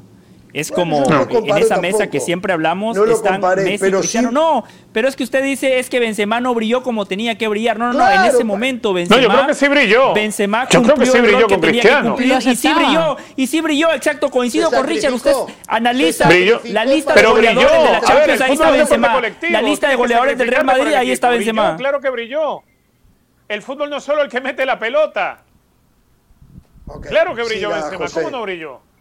Siga, José. Jorge, por cierto, eh, ahorita que usted tocaba el tema de Benzema, eh, me llegaron algunos informes desde, desde Los Ángeles, justamente, en donde como pocas veces los periodistas pudieron ingresar a unos entrenamientos completos del Real Madrid, algo que la gente agradece porque ya se sabe lo que perdió estos José equipos prácticamente no, no, no permiten ver prácticamente nada. Y que Ancelotti ha estado utilizando a Hazard como probable nueve. Como Es decir, nueve. ante Uf. la como nueve, ante la falta de nueve de Real Madrid, evidentemente Tiene que traer un que nueve. Eh, y- y está les voy a decir algo que me de que enteraba Hazard hoy. pudiese ser una opción. Yo, a mí me dicen que en agosto, hacia finales de agosto, cuando se esté por cerrar el mercado, el Real Madrid va a dar un golpecito en el mercado y va a intentar firmar. eh, ¿Cómo? Que qué tanito, porque golpecito suena como que peor es nada. Bueno, a Alexandra, Alexander Isaac, el jugador, el delantero sueco de la Real Sociedad. este, Lo tiene Florentino Pérez entre ceja y ceja, ¿eh? Y es consciente de que al equipo le falta una alternativa a Benzema por aquello de los descansos, las rotaciones, las lesiones, las enfermedades. Sí. Para mí le hace falta un 9. No corre Borja Mayoral, mucho menos corre Mariano Díaz. Necesita un 9. Lo necesita. ¿Cuándo Eh, fue la eh. última vez que, que Ancelotti intentó con Hazard de falso 9? ¿No fue, cuando, no fue cuando, cuando se Yo no me comió la, la Copa Respeto con Barcelona?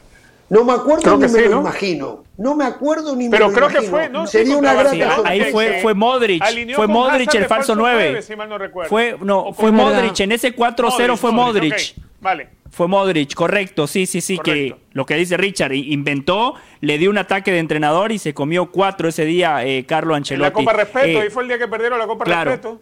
sobre, sobre la posición de 9, Jorge, la información que manejamos, que con Caro hemos estado en constante contacto con todas las fuentes, con toda la gente que está cerca del Real Madrid, nos dijeron lo siguiente. Eh, Mariano no cuenta para Ancelotti, no cuenta para Florentino Pérez, ya hablaron con él, pero la respuesta del futbolista español dominicano fue muy clara. Yo tengo un contrato firmado, me queda un año más, estoy muy cómodo, quiero cumplir el contrato. Si ustedes me consiguen un equipo que me pague lo mismo que ustedes me pagan, no tengo ningún problema de salir. De lo contrario, no tengo ningún problema en quedarme en la banca o en la grada, pero yo voy a seguir cumpliendo, voy a ser un profesional y ustedes tienen que cumplir conmigo, algo que el Real Madrid siempre hace. A lo Bale. A lo Bel. Borja Mayoral. A Ancelotti le gusta. A Ancelotti le gusta. Pero tampoco lo ve como esa solución, como ese 9 que pueda eh, sacar las papas del horno en un momento complejo. Tuvo una buena temporada con la Roma, pero me parece que esa termina siendo la excepción a la regla. Entre Mariano y Borja Mayoral, Carlo Ancelotti prefiere a Borja Mayoral. Eso no significa que se vaya a quedar. El Madrid, si recibe una buena oferta, si recibe una buena oportunidad de mercado, no tendría ningún problema en prescindir de Borja Mayoral. Y hay otro nombre más, el de Marco Asensio. Hay que estar muy atentos con lo de Marco Asensio. Le queda un año de contrato. ¿Cuáles son los escenarios? Hace unos meses Asensio había tomado la decisión de salir del Real Madrid. A ver, a ver, a ver, a ver. eh, me- me hablaba A la producción. A, a ver, eh, tenemos algo en vivo, me dijo la producción. ¿A quién? ¿A John de Luisa? A John de Luisa y Jaime Ordiales. Perdón, entonces, José, recuerde lo que nos Sí, estaba no, vamos. Nos vamos a la conferencia de prensa. Habla John de Luisa, habla Jaime Ordiales. está eh, hoy en Cruz Azul. Eh, es un tema de que hay interés de, no nada más de ese equipo, puede haber interés de otros equipos y bueno, pues es una decisión que, que mientras esté estos días ahí en Cruz Azul trataré de resolver y esperemos que, que sea para bien. Carlos, buenas tardes. Eh, sí, desde luego, eh, en el momento que tomé la decisión y antes de hacerla pública, se lo compartí al, al Tata. Eh, lo que recibí de reacción natural de- del Tata es su compromiso 100% con la Selección Nacional de México, independientemente de las personas que estamos aquí. Él está total y absolutamente comprometido, así me lo hizo saber, así me lo ha dejado ver y saber durante estos años. Él entendió que de repente hay motivos a nivel resultados que conllevan la parte eh, futbolística y así como Gerardo Torrado lo, expuso y lo entendió, en, en este caso Gerardo Martino de igual manera me lo dejó saber que entendía, eh, que lamentaba mucho la decisión, también me lo, me lo dejó claro, que entendía y que él está para sumar y para hacer el mejor mundial posible con nuestra selección. ¿Qué tal? De este lado, buenas tardes, Higinio Robles de Grupo Milenio. Eh, para Jaime, eh, ya nos comentabas la experiencia que también has tenido en procesos anteriores, con entrenadores anteriores, y también te tocó ver que esas selecciones no lograban el famoso quinto partido, ¿no? ¿Qué expectativa tienes tú? ¿Cómo has valorado lo que has visto del proceso de Gerardo Martino para pensar que este mundial sí va a poder ser diferente? ¿Qué le, qué le podrías tú aportar en ese sentido? Y para John, eh, ¿hay algún avance en la dirección de selecciones femeniles que también habías comentado eh, en la conferencia pasada, que se iba a buscar una persona que también estuviera activa? ¿Ya tienes algún avance, algún nombre? Gracias. Buenas tardes, Higinio. Mira, yo creo que uno, cuando se habla de un trabajo en equipo es muy importante, sobre todo cuando tuvimos la gran posibilidad de ser jugadores mundialistas o tuvimos la posibilidad de estar en el Mundial de 98. eh, siempre te quedan experiencias y obviamente una de ellas fue eh, que podíamos haber dado un paso más importante, ¿no? No nada más en ese mundial, lo venimos viendo en el fútbol mexicano. Pero también tengo que decirles algo, yo creo que al final de cuentas Cuando pensamos en la selección mexicana y somos todos críticos, todos, me incluyo yo en su momento cuando estamos del otro lado, eh, dejamos de ver que al final de cuentas a todos nos conviene que le vaya bien al fútbol mexicano, a todos. Y tenemos también que unir un poquito de fuerzas, de buena vibra, de buenos sentimientos, porque cuando se llega a un mundial, al final de cuentas, eh, todos somos parte de esa selección. Entonces, yo sí creo, y lo viví, que vi a la gente, como se los dije anteriormente, entregada cuando tuve la posibilidad de, estar escuchando el himno nacional y, empezando un partido de, de, México. Y yo creo que no nada más es la gente que asiste a un estadio, sino toda la gente que está respaldando a una selección. Y yo estoy seguro que como se vengan acercando los tiempos, podremos, todos tener y, transmitir ese buen, ese buen sentimiento y concepto que me parece que hoy no estaba tan claro, ¿no? Yo sí creo que tenemos que construir en, este, en estos meses una fortaleza que, el día de mañana los jugadores dentro de la cancha realmente lo sientan y sientan ese espaldarazo para que den el mejor mundial y podamos llegar a ese, ese quinto eh, partido de selección y por qué no siempre trascender lo más que se pueda, ¿no? Buenas tardes, Higinio. Eh, así es, hemos ido avanzando en el proceso de búsqueda de candidata o candidato para la dirección de selecciones nacionales femeniles. Obviamente, eh, por la urgencia y la necesidad de tener a Jaime hoy aquí sentados, esta fue la, prioridad en estos primeros días debido a los partidos que se nos vienen encima y la serie de actividades que van a necesitar la selección ah, varonil mayor, pero ese proceso ya lo empezamos y esperamos en las próximas semanas tener ya la estructura eh, completa en el sentido de tener las dos direcciones de selecciones nacionales. Por acá Jorge Lara de Canal 6, Multimedios Deportes. Buenas tardes, gracias Jaime. Eh, en lo, preguntarle primero, desde su perspectiva, que hoy es desde afuera de selecciones nacionales, lo decía, tiene dos días en, que le avisaron de esta decisión. ¿Ya pensó más o menos en qué acciones se debe de trabajar o qué ideas puede llegar a implementar para esta, para esta nueva gestión que tendrá? Y para el ingeniero John de Luisa, ¿cuánta injerencia tendrá Jaime Ordiales a partir de este momento en lo que resta de este proceso, entendiendo que es un proyecto que ya tomará comenzado, con mucho camino recorrido y que está prácticamente en la parte final y que podría pensarse que a lo mejor ya no no puede llegar a, mover muchas cosas, ¿no? No sé qué tanta injerencia, por eso lo pregunto. Gracias. Sí, mira, te, comento, yo creo que son pasos, hay que ir dando los pasos.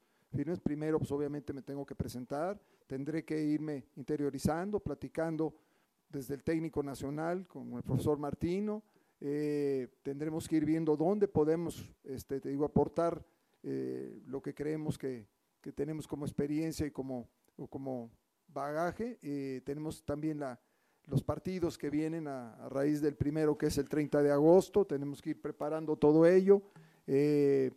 Y también la selección sub-17, porque tiene una eliminatoria y también hay que estar pendiente de, ella y pues tratando obviamente de ver en dónde, dónde podemos encontrar eh, el, el aporte que se necesita en este momento. Yo vengo a hacer una continuidad de un trabajo que tiene muchos años y que creo que lo, lo hicieron y lo habían hecho en muchos momentos muy bien. Siempre como los resultados en el fútbol de repente traen estos descalabros donde tiene que salir a lo mejor una persona capaz y preparada como, y muy trabajadora como Gerardo para que uno llegue, ¿no? Es, es, cruel, pero es la realidad, ¿no? Así nos pasa a veces cuando salimos nosotros de los clubes. Pero yo vengo a sumarme a ese proyecto y tengo que encontrar también el escenario acercándome a todos ellos, pero lo que sí les digo es que voy a tratar de participar como lo he hecho en muchos otros equipos, ¿no? De la mejor manera posible porque creo que siempre es como, como es sumado, ¿no? Y también tenemos que acercarnos a los clubes, hacer esas visorías últimamente, cómo están. Es un torneo clave para la decisión que tenga que tomar el profesor Martino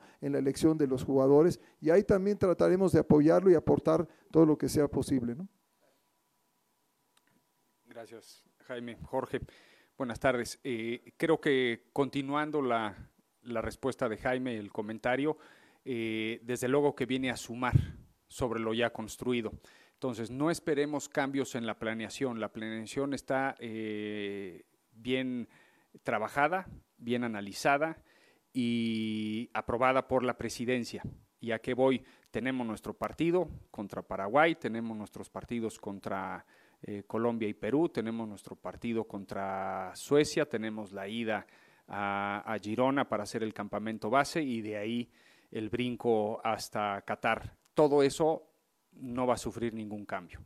¿Dónde puede estar la parte eh, constructiva, donde sume, va a ser en las discusiones internas, en la plática del fútbol, el qué sí, qué no, por qué sí, por qué no.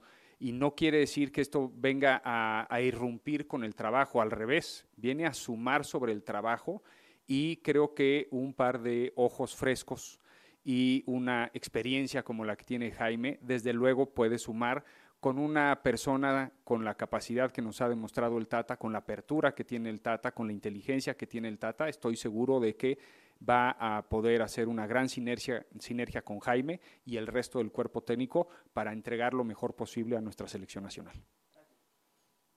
De este lado, eh, buenas tardes, mi pregunta es para ti, Jaime, Carlos Daniel Salgado de Azteca Deportes. Ya nos platicas un poco de tus objetivos, del de, el eje de trabajo que piensas adoptar. Eh, y si bien, eh, bueno, nos, por lo que entiendo, todavía no haces un diagnóstico claro eh, sobre lo que tendrás que hacer, me gustaría preguntarte eh, si el hecho de que recientemente se haya fallado en, varias categorías, que la afición se ha quejado, ha, ha, manifestado pues molestia por los resultados, te mueves y eso puede hacer una diferencia si te genera mayor presión para trabajar, porque incluso se ha creado algo de, escepticismo en torno a lo que se puede hacer en adelante. Sí, yo creo que es eso, romper esa, esa sinergia a lo mejor de resultados negativos, pero también con, que te digo, con una, una buena expectativa que, que, vamos a tener para estas dos competencias, ¿no? No nada más para las competencias, porque va sumando partido tras partido y se va tomando confianza y se va tomando... Eh, yo vengo también en ese sentido a, a creo que encontrar un escenario que, que, sea más propicio para lo que, lo que se está eh, suscitando, ¿no? no nomás en medios, sino probablemente en, en, los senos internos de, de, los equipos mismos, ¿no? de los mismos eh, nombres que se manejan, de los seleccionados, etcétera, etcétera, que ha generado también este, siempre muchas interrogantes por los mismos resultados a lo mejor negativos, pero bueno, te digo, había, había, había habido muchas cosas muy buenas, el fútbol es así de cruel, a veces una seguidilla de resultados, desgraciadamente pegan muy fuerte, como bien lo dijo John, pues es, este, en este sentido, pues bueno, por eso hubo cambios, por eso estoy aquí, porque desgraciadamente no se dieron esos resultados que deberían de haber sido positivos, bueno, no se dieron, pero bueno, hay que enmendar, hay que buscar que no se den, por el contrario, lo que venga tiene que ser siempre positivo, esa responsabilidad la tengo, la asumo en esta invitación que tengo hoy para llegar a, aquí como director de selecciones nacionales. No nada más te digo en la selección mayor y en donde lo haré trabajando en equipo, sí, con los cuerpos técnicos. Citó un poco John lo que participo y hago, sí, soy una persona muy abierta, pero también participo mucho en el diálogo, en la construcción, en el plática, en la planeación, en, en, muchos de los aspectos y esa es mi tarea y la trataré de hacer porque yo sí creo que tenemos que cambiar un poquito ese escenario que ahorita hay de pesimismo para tratar de tener confianza y ser positivos. Para mí ser positivos va a ser fundamental para llegar a las competencias y, este, y darle la posibilidad a México y a los muchachos de, sentirse reconfortados. ¿no? Bueno, ahí estábamos viendo lo que es la conferencia de prensa en vivo, en la presentación de Jaime Ordiales. Eh, tal vez nos perdimos algunos detalles, lógicamente. Eh, lo que la programación preestablecida ya entre el Tata Martino y Gerardo Torrado se va a sostener, se va a mantener, no van a haber cambios, los mismos partidos, eh, la anticipación de ir a Girona para hacer toda la etapa previa de la llegada a Qatar eh, y después habrá que ver, y no tenemos los detalles, si esta oferta incluye ya pase lo que pase el Mundial 2026 o se hará una reevaluación de los hechos. Tal vez lo dijeron, yo no lo escuché, no sé si alguno de ustedes ha podido ya recibir alguna información al respecto. Bueno, recuerde lo que, lo que nos dijo Dionisio. Dionisio sí, nos decía que, que era de aquí hasta el Mundial y que después se iba a rever la situación y, y, y, obviamente también va a depender de si John de Luisa sigue siendo el presidente de la Federación Mexicana mm. de Fútbol. Sí, sí, porque todo es muy volátil, ¿no? Eh, la pelota pegó en el palo y salió y hay que correrlos porque no sirven para nada. La pelota entró en un ángulo aunque el equipo juega horrible y son unos fenómenos y salimos a festejar. Ese es el fútbol de los pocos pensantes. Entonces, eh, habrá que ver qué pasa con Jean de Luis y con, y con el mismo Jaime Ordiales después del Mundial. Sí, Richard. Es que es, que es un nombramiento cosmético esto. Cuando, cuando uno escucha y dice, bueno, la planeación ya está hecha, no va a cambiar nada, entonces ¿para qué lo traes? Exacto. lo mismo ¿Para qué lo traes? ¿Por qué echaron a, Torrado? Había que esperar y después Torrado tal vez se tenía que ir. Pero no, no, no, pero Richard. Porque ya se conocían con el Tata al máximo, ¿no? Me parece a mí. Claro. No, eh, Entiendo el punto, pero me parece que esa posición no podía quedar a Céfala. Sí, ya hay un plan hecho, pero después hay que hacer llamadas, hay que coordinar con los entrenadores de los Claro, yo lo que me refiero es echar uno para que venga el otro. El, el, Tata. Claro, Hubiese quedado hay trabajo hubiese quedado Torrado. Lo que pasa es que Torrado lo, que pasa, lo destituyen por el fracaso, por señalar a alguien, por ser el chivo expiatorio, nada más. Correcto, había que tapar eh, el desastre que fue lo que ha pasado. Y entonces le dicen a la gente, estamos trabajando. Eh, a ver, vamos a volver con la selección mexicana y el tema, la supuesta plática, conversación que ya sostuvo el Tata Martino con Chicharito. Pero José del Valle nos estaba dando información del Real Madrid. Eh, y bueno, lo invito para que la complete entonces. Perfecto, Jorge, resumiendo, entre Mayoral y Mariano, Mayoral le saca ventaja al futbolista dominicano español, pero si el Madrid entiende que hay una buena oferta de mercado para vender a Mayoral, no tendría ningún problema en deshacerse de él. Le iba a contar lo de Marco Asensio. Le queda un año de contrato. Hace unos meses, cuando todos especulábamos que Mbappé se iba a convertir en futbolista del Real Madrid, Asensio ya había tomado la decisión de salir del conjunto merengue. Por eso contrata a Jorge Méndez y le dice, quiero un equipo de élite. Jorge Méndez se pone a trabajar. Después Mbappé termina renovando con el Paris Saint Germain. De igual manera, Marco Asensio sabe que a día de hoy, incluso sin Mbappé, no tiene la titularidad asegurada. Es más, a día de hoy, para Ancelotti, los titulares son Rodrigo eh, eh, y, Vinicius por las bandas. Y después, en partidos importantes, Ancelotti, en lugar de poner a Asensio, ha puesto a Federico Valverde.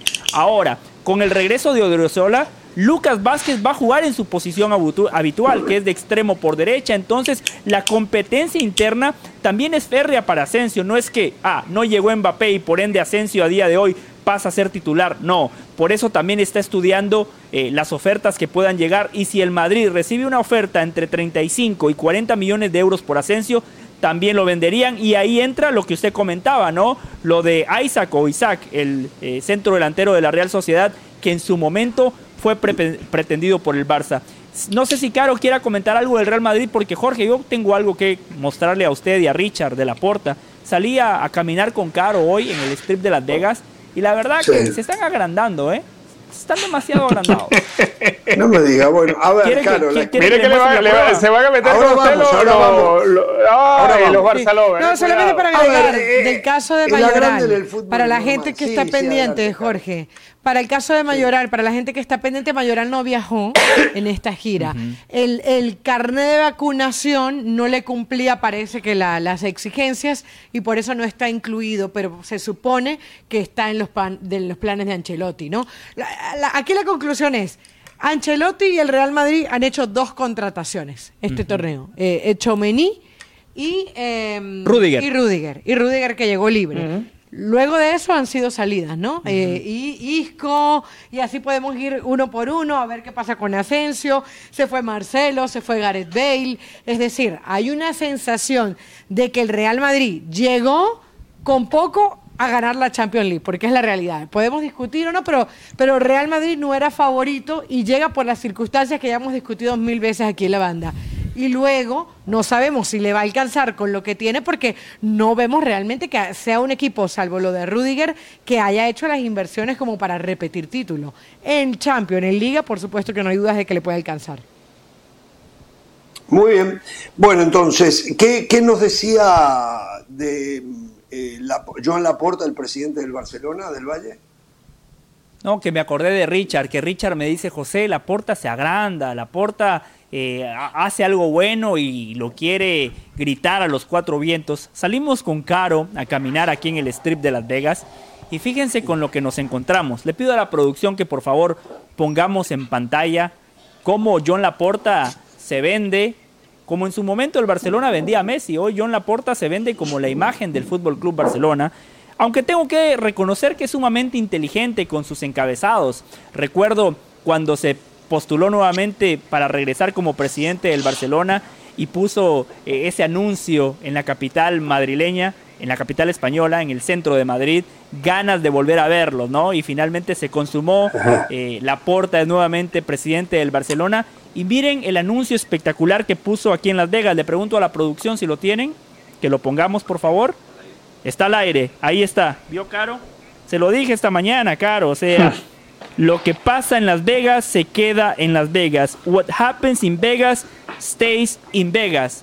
Con John Laporta. Aquí el Barcelona no vende a Aubameyang, no vende a Pedri, no Lewandowski. vende a, a, Lewandowski, es Laporta, el presidente que vino a salvar al Barcelona, el presidente que en tiempos de crisis, cuando el Barcelona no tenía un solo euro, renovó a Dembélé, contrató a Rafinha, fichó a Lewandowski, llegó a, a Kessie, a Christensen, este Barcelona, el Barcelona 2.0, el Barcelona que va a pelear nuevamente en la liga con el Real Madrid, el Barcelona que volverá a ser competitivo en la Champions gracias a la porta. ¿Vieron? Lo que pasa bueno, en Las Vegas a ver, se queda para en la Vegas. semana que viene, creo que mañana va a haber un anuncio ya eh, de una nueva palanca económica que le va a llegar a entrar algo así como 200 millones de euros. Mañana.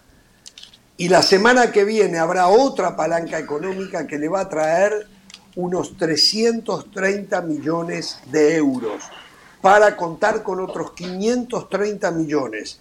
Parte de esto es como consecuencia que todo indica que no va a poder deshacerse de Frankie de Jong. Entonces, sigue hipotecando al club para satisfacer la ansiedad de los hinchas, aficionados y clientes, eh, que este es el mundillo del fútbol del cual yo estoy totalmente enfrentado, eh, y esa es la realidad. Y seguirá armando tremendo trabuco, tremendo trabuco. Ya lo tiene, yo diría que ya lo tiene. Eh, es una exageración, sigo pensando que lo de Rafinha me parece una locura, sigo creyendo que tendría que haberse concentrado primero en un zaguero como Cundé, que es buenísimo sin duda. Por cierto, Cundé, que es tentado por el Chelsea, que le paga más al Sevilla y que le paga más al jugador, quiere jugar en el Barcelona, al punto que Sevilla había decidido no traerlo a la gira porque ya tenía la oferta del Chelsea. Está todo arreglado entre el Sevilla y el Chelsea, pero Cundé no la quiere aceptar. Y es la que le da más plata. Llega al Barça. Exacto. Y entonces va a la gira con Sevilla, esperando por el Barça. Dicen que hay promesas del Barça que la semana que viene van al ataque por su contratación. Este, Esa es buena noticia o sea, para el Barça, Jorge, porque nosotros desde afuera vemos un equipo deteriorado, con Claro. una economía complicada, y Lewandowski, que jugaba en el Bayern Múnich, un equipo que gana la Bundesliga, que siempre es candidato a ganar la Champions, ficha por el Barça. Rafinha, usted nos lo contó, Jorge, él tenía mejores ofertas económicas de otros equipos de la Premier y fue al Barça porque su agente Deco jugó en el Barça, le explicó lo que significa jugar eh, con esa camiseta. Y ahora, un futbolista más que termina sacrificando plata, que termina poniendo en predicamento a su actual club porque al Sevilla le conviene venderlo al Chelsea y no al Barcelona. Claro. Y Koundé dice, no, yo prefiero ganar menos plata, pero irme al Barcelona. Eso habla muy bien de la marca Barcelona, habla muy bien de la Liga de España. que es lo que tratan Sí, de exacto. cuidar, porque con el tiempo y cuando ya no se gane tanto, los jugadores del futuro ya no van a estar tan enamorados de los Barcelona y Real Madrid. Por eso, Y- y yo a creo que sí de, y- y eso es lo que está cualquier cosa evitando. tienen que seguir ganando. ¿Eh? ¿Perdón? Y eso es lo que está tratando de evitar la porta, que por lo menos ese Claro. activo que le queda, que Florentino ha sido muy inteligente en ese sentido, pues no lo pierda. Máster y entonces, ent- ¿quién? Florentino. Sí. Ah, ahora, la- en- a- lo, lo que queda en evidencia es que Mbappé no quiso llegar al Real Madrid y Lewandowski quiere llegar al Barcelona, Rafinha quiere llegar al Barcelona. O sea, Ah, no. hay una luego Hay- hay una diferencia, del es verdad. campeonato económico. Podemos hablar del campeonato económico, de cómo van a ser, pero, pero lo que mi sensación es que el torneo de verano, el de los fichajes, lo está ganando el Barcelona al Real Madrid. Eso es una realidad. No, al Real Madrid a todos. Al Real Madrid a todos, al Chelsea a todos se lo está ganando. A ver, es, muy importante lo que marca Caro con respecto a, lo de que Lewandowski opta por, por Barcelona y Mbappé opta por la plata. Mbappé yo no creo que cierre a Real Madrid, él opta por el dinero. Es la diferencia de lo que es un jugador más comprometido con su oficio del día a día, que es Lewandowski, que prefiere ascenso en su carrera, así sean los años finales de su carrera, y otro que opta por la plata cuando ya la tenía de sobra, por encima de su ascenso como futbolista. Hay una diferencia tremenda. Yo no sé si, si, si esto marca, espero que no, el pensar del futbolista del futuro en Mbappé y el futbolista, ya digamos casi vintage, el de salida, Lewandowski, el que, el que apuesta más por el deporte por encima del dinero. Es verdad. Yo, yo creo que, Lewandowski es más fue, protagonista fue vulnerable a la presión política lo de Mbappé. Más que el dinero, fue vulnerable a la presión tremenda del gobierno francés puntualmente, también el gobierno, el gobierno catarí, pero el gobierno francés eh, me parece a mí lo hizo sentir mal, le daba la plata, la, espalda a la, patria, le estaba dando la, espalda a la patria, a los nuevos niños franceses. para mí, para mí se la pintaron por allí. Eh, más que el dinero, más que el dinero. Esa es la manera que... Jorge, Jorge, se está terminando el programa, se está terminando el programa y usted no ha tenido la decencia de decir otro acierto de Del Valle.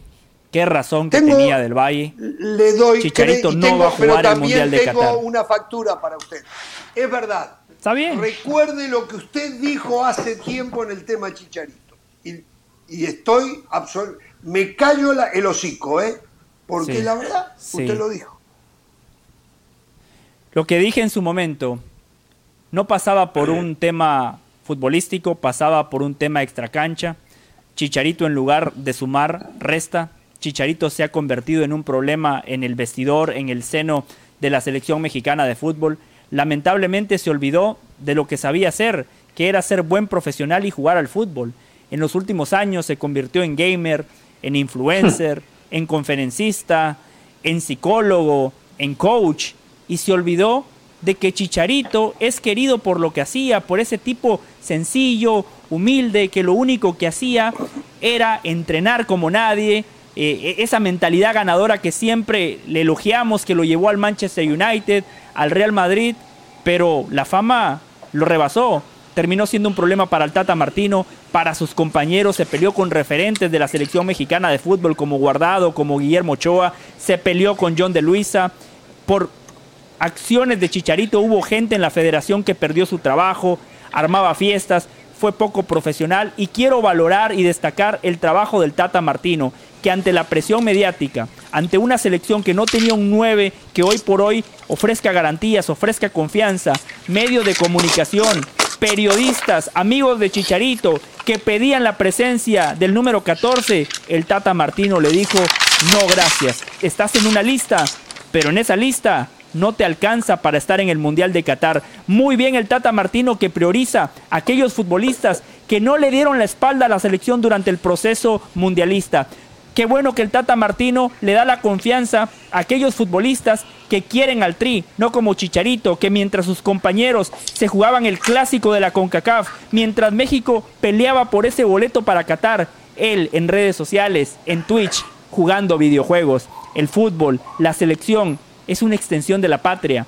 La selección es algo sumamente importante. La gloria con la selección, como dijo Jorge Ramos, no tiene precio. Y Chicharito le dijo no a la gloria con la selección por priorizar otro tipo de cosas. Chapó para el Tata Martino. Qué bueno que tomó una decisión meramente futbolística, priorizando el grupo, porque México no necesita un Mesías, porque no lo tiene. Con Chicharito o sin Chicharito, México va a llegar al destino de siempre, pero con Chicharito estaba más lejos de conseguir los objetivos, porque al final de cuentas el fútbol es un deporte colectivo y hay que priorizar el grupo. ¡Qué perorata! Pero ¿saben lo increíble de todo esto? Que no dio la noticia. No dio la noticia. hizo su perorata. Arranqué con la noticia. Fue en la porta de Jorge Ramos y su banda. Hoy promocionándose él, justamente lo estaba señalando. Él fue en la porta. Él no fue claro con usted, amigo televidente, y le dijo que hay informes encabezados por ESPN que indican que se dio la conferencia virtual entre el Tata Martino y Chicharito Hernández, donde Chicharito le, habría ofrecido disculpas al Tata por lo acaecido y le había expresado su deseo de tener una nueva oportunidad en la selección. El Tata Martino le habría reconocido a Chicharito la actitud y el pedido de disculpa, pero le expresó que a esta altura él ya viene trabajando con Raúl Alonso Jiménez, con Rogelio Funes Mori y con Santiago el Chaquito Jiménez, y que a no ser que pase algo inesperado, lamentablemente ya no va a tener un espacio para el chicharito. Esa era la noticia. Después venía toda la venta de su persona de José del Valle, que le doy todo el crédito, ¿eh? Le doy todo el crédito porque es verdad, él fue el primero que dijo que Chicharito no iba al Mundial. Después nos llevó en el recorrido de todas las cosas que Chicharito equivocadamente ha hecho y que no estuvo correcto, reconociéndole al Tata Martino. Pero, primero lo primero, esa era la noticia de las últimas horas. Finalmente se reunieron de manera virtual el Tata Martino con Chicharito y la decisión, según nos dice ESPN, del Tata Martino no cambió. Chicharito no tiene espacio, a no ser que ocurra algo impensado en el plantel que va a ir al Mundial. Clarísimo, ¿no? Chicharito creo que entró en la lista, Jorge. Él entró en la lista. Chicharito está en la lista. De los que no van. Lista? no va. De los que no van. Bueno, de los que eh, a ver, estuvo bueno. Ríase, Jorge, estuvo bueno. Jorge, la vida es así. No, oye, no, oye, jueves, un viernes chiquito, ríase un poquito. A ver, a ver, el señor del Valle, esa perorata que nos dio recién, aplica de manera muy similar a la perorata que antes de ayer nos dio cuando surgió una noticia que aseguraba que el Paris Saint-Germain le había ofrecido al Manchester City a Neymar a cambio de Bernardo Silva. No sé si ustedes se acuerdan, si usted eh, ese día no vio el programa, pero otra vez le dio un repaso a Pep Guardiola que, no le gustan los jugadores con peso, que no tienen la personalidad y a Messi y todo. Bueno, yo hasta ahora, cuando se está por terminar el programa, desde ayer, estoy esperando una disculpa a Pep Guardiola del señor José del Valle, porque Guardiola salió a aclarar y dijo que era absolutamente no cierto, por no decir mentira, que no era cierto que hubiese habido una oferta de Neymar por Bernardo Silva. Y agregó que, aunque no lo dirigió, lo reconoce como un jugador extraordinario y dijo que tenía entendido por gente que conoce a Neymar que es un sensacional ser humano. O sea, toda esa perorata de Del Valle basada en nada porque no era verdad. Y después, la opinión de Pep Guardiola sobre Neymar puntualmente, a quien Del Valle señalaba como un jugador de peso que Pep Guardiola no quería, fue totalmente a la imaginación de Del Valle. Totalmente. Pero tiene todavía, le quedan dos minutos y unas monedas para disculparse de hecho, con Pepe. De hecho, Guardiola me dio la razón. Yo era el que decía que en ese trueque ganaba el Manchester City, a, diferencia de lo que muchos compañeros en esta mesa pensaban. Eh, Jorge, yo me voy a disculpar con Guardiola cuando él se disculpe con el América por el atropello por el improperio, ¡Oh! por la falta de respeto, por el desconocimiento que exhibió en conferencia de prensa. Se equivocó, se equivocó, se equivocó, es verdad. Se equivocó. Pero habló. Se equivocó, y en Guardiola uno espera otras cosas. O sea, también es verdad, también es verdad, Jorge, que, que, Guardiola uno espera otras cosas y tuvo su temporada en la Liga Mexicana y venía de ver un partido de la América porque se va a enfrentar a ellos, porque se iba a enfrentar a ellos. O sea, la verdad no es para matarlo. A Guardiola le pasó lo que le pasa al clientismo. Nos habla...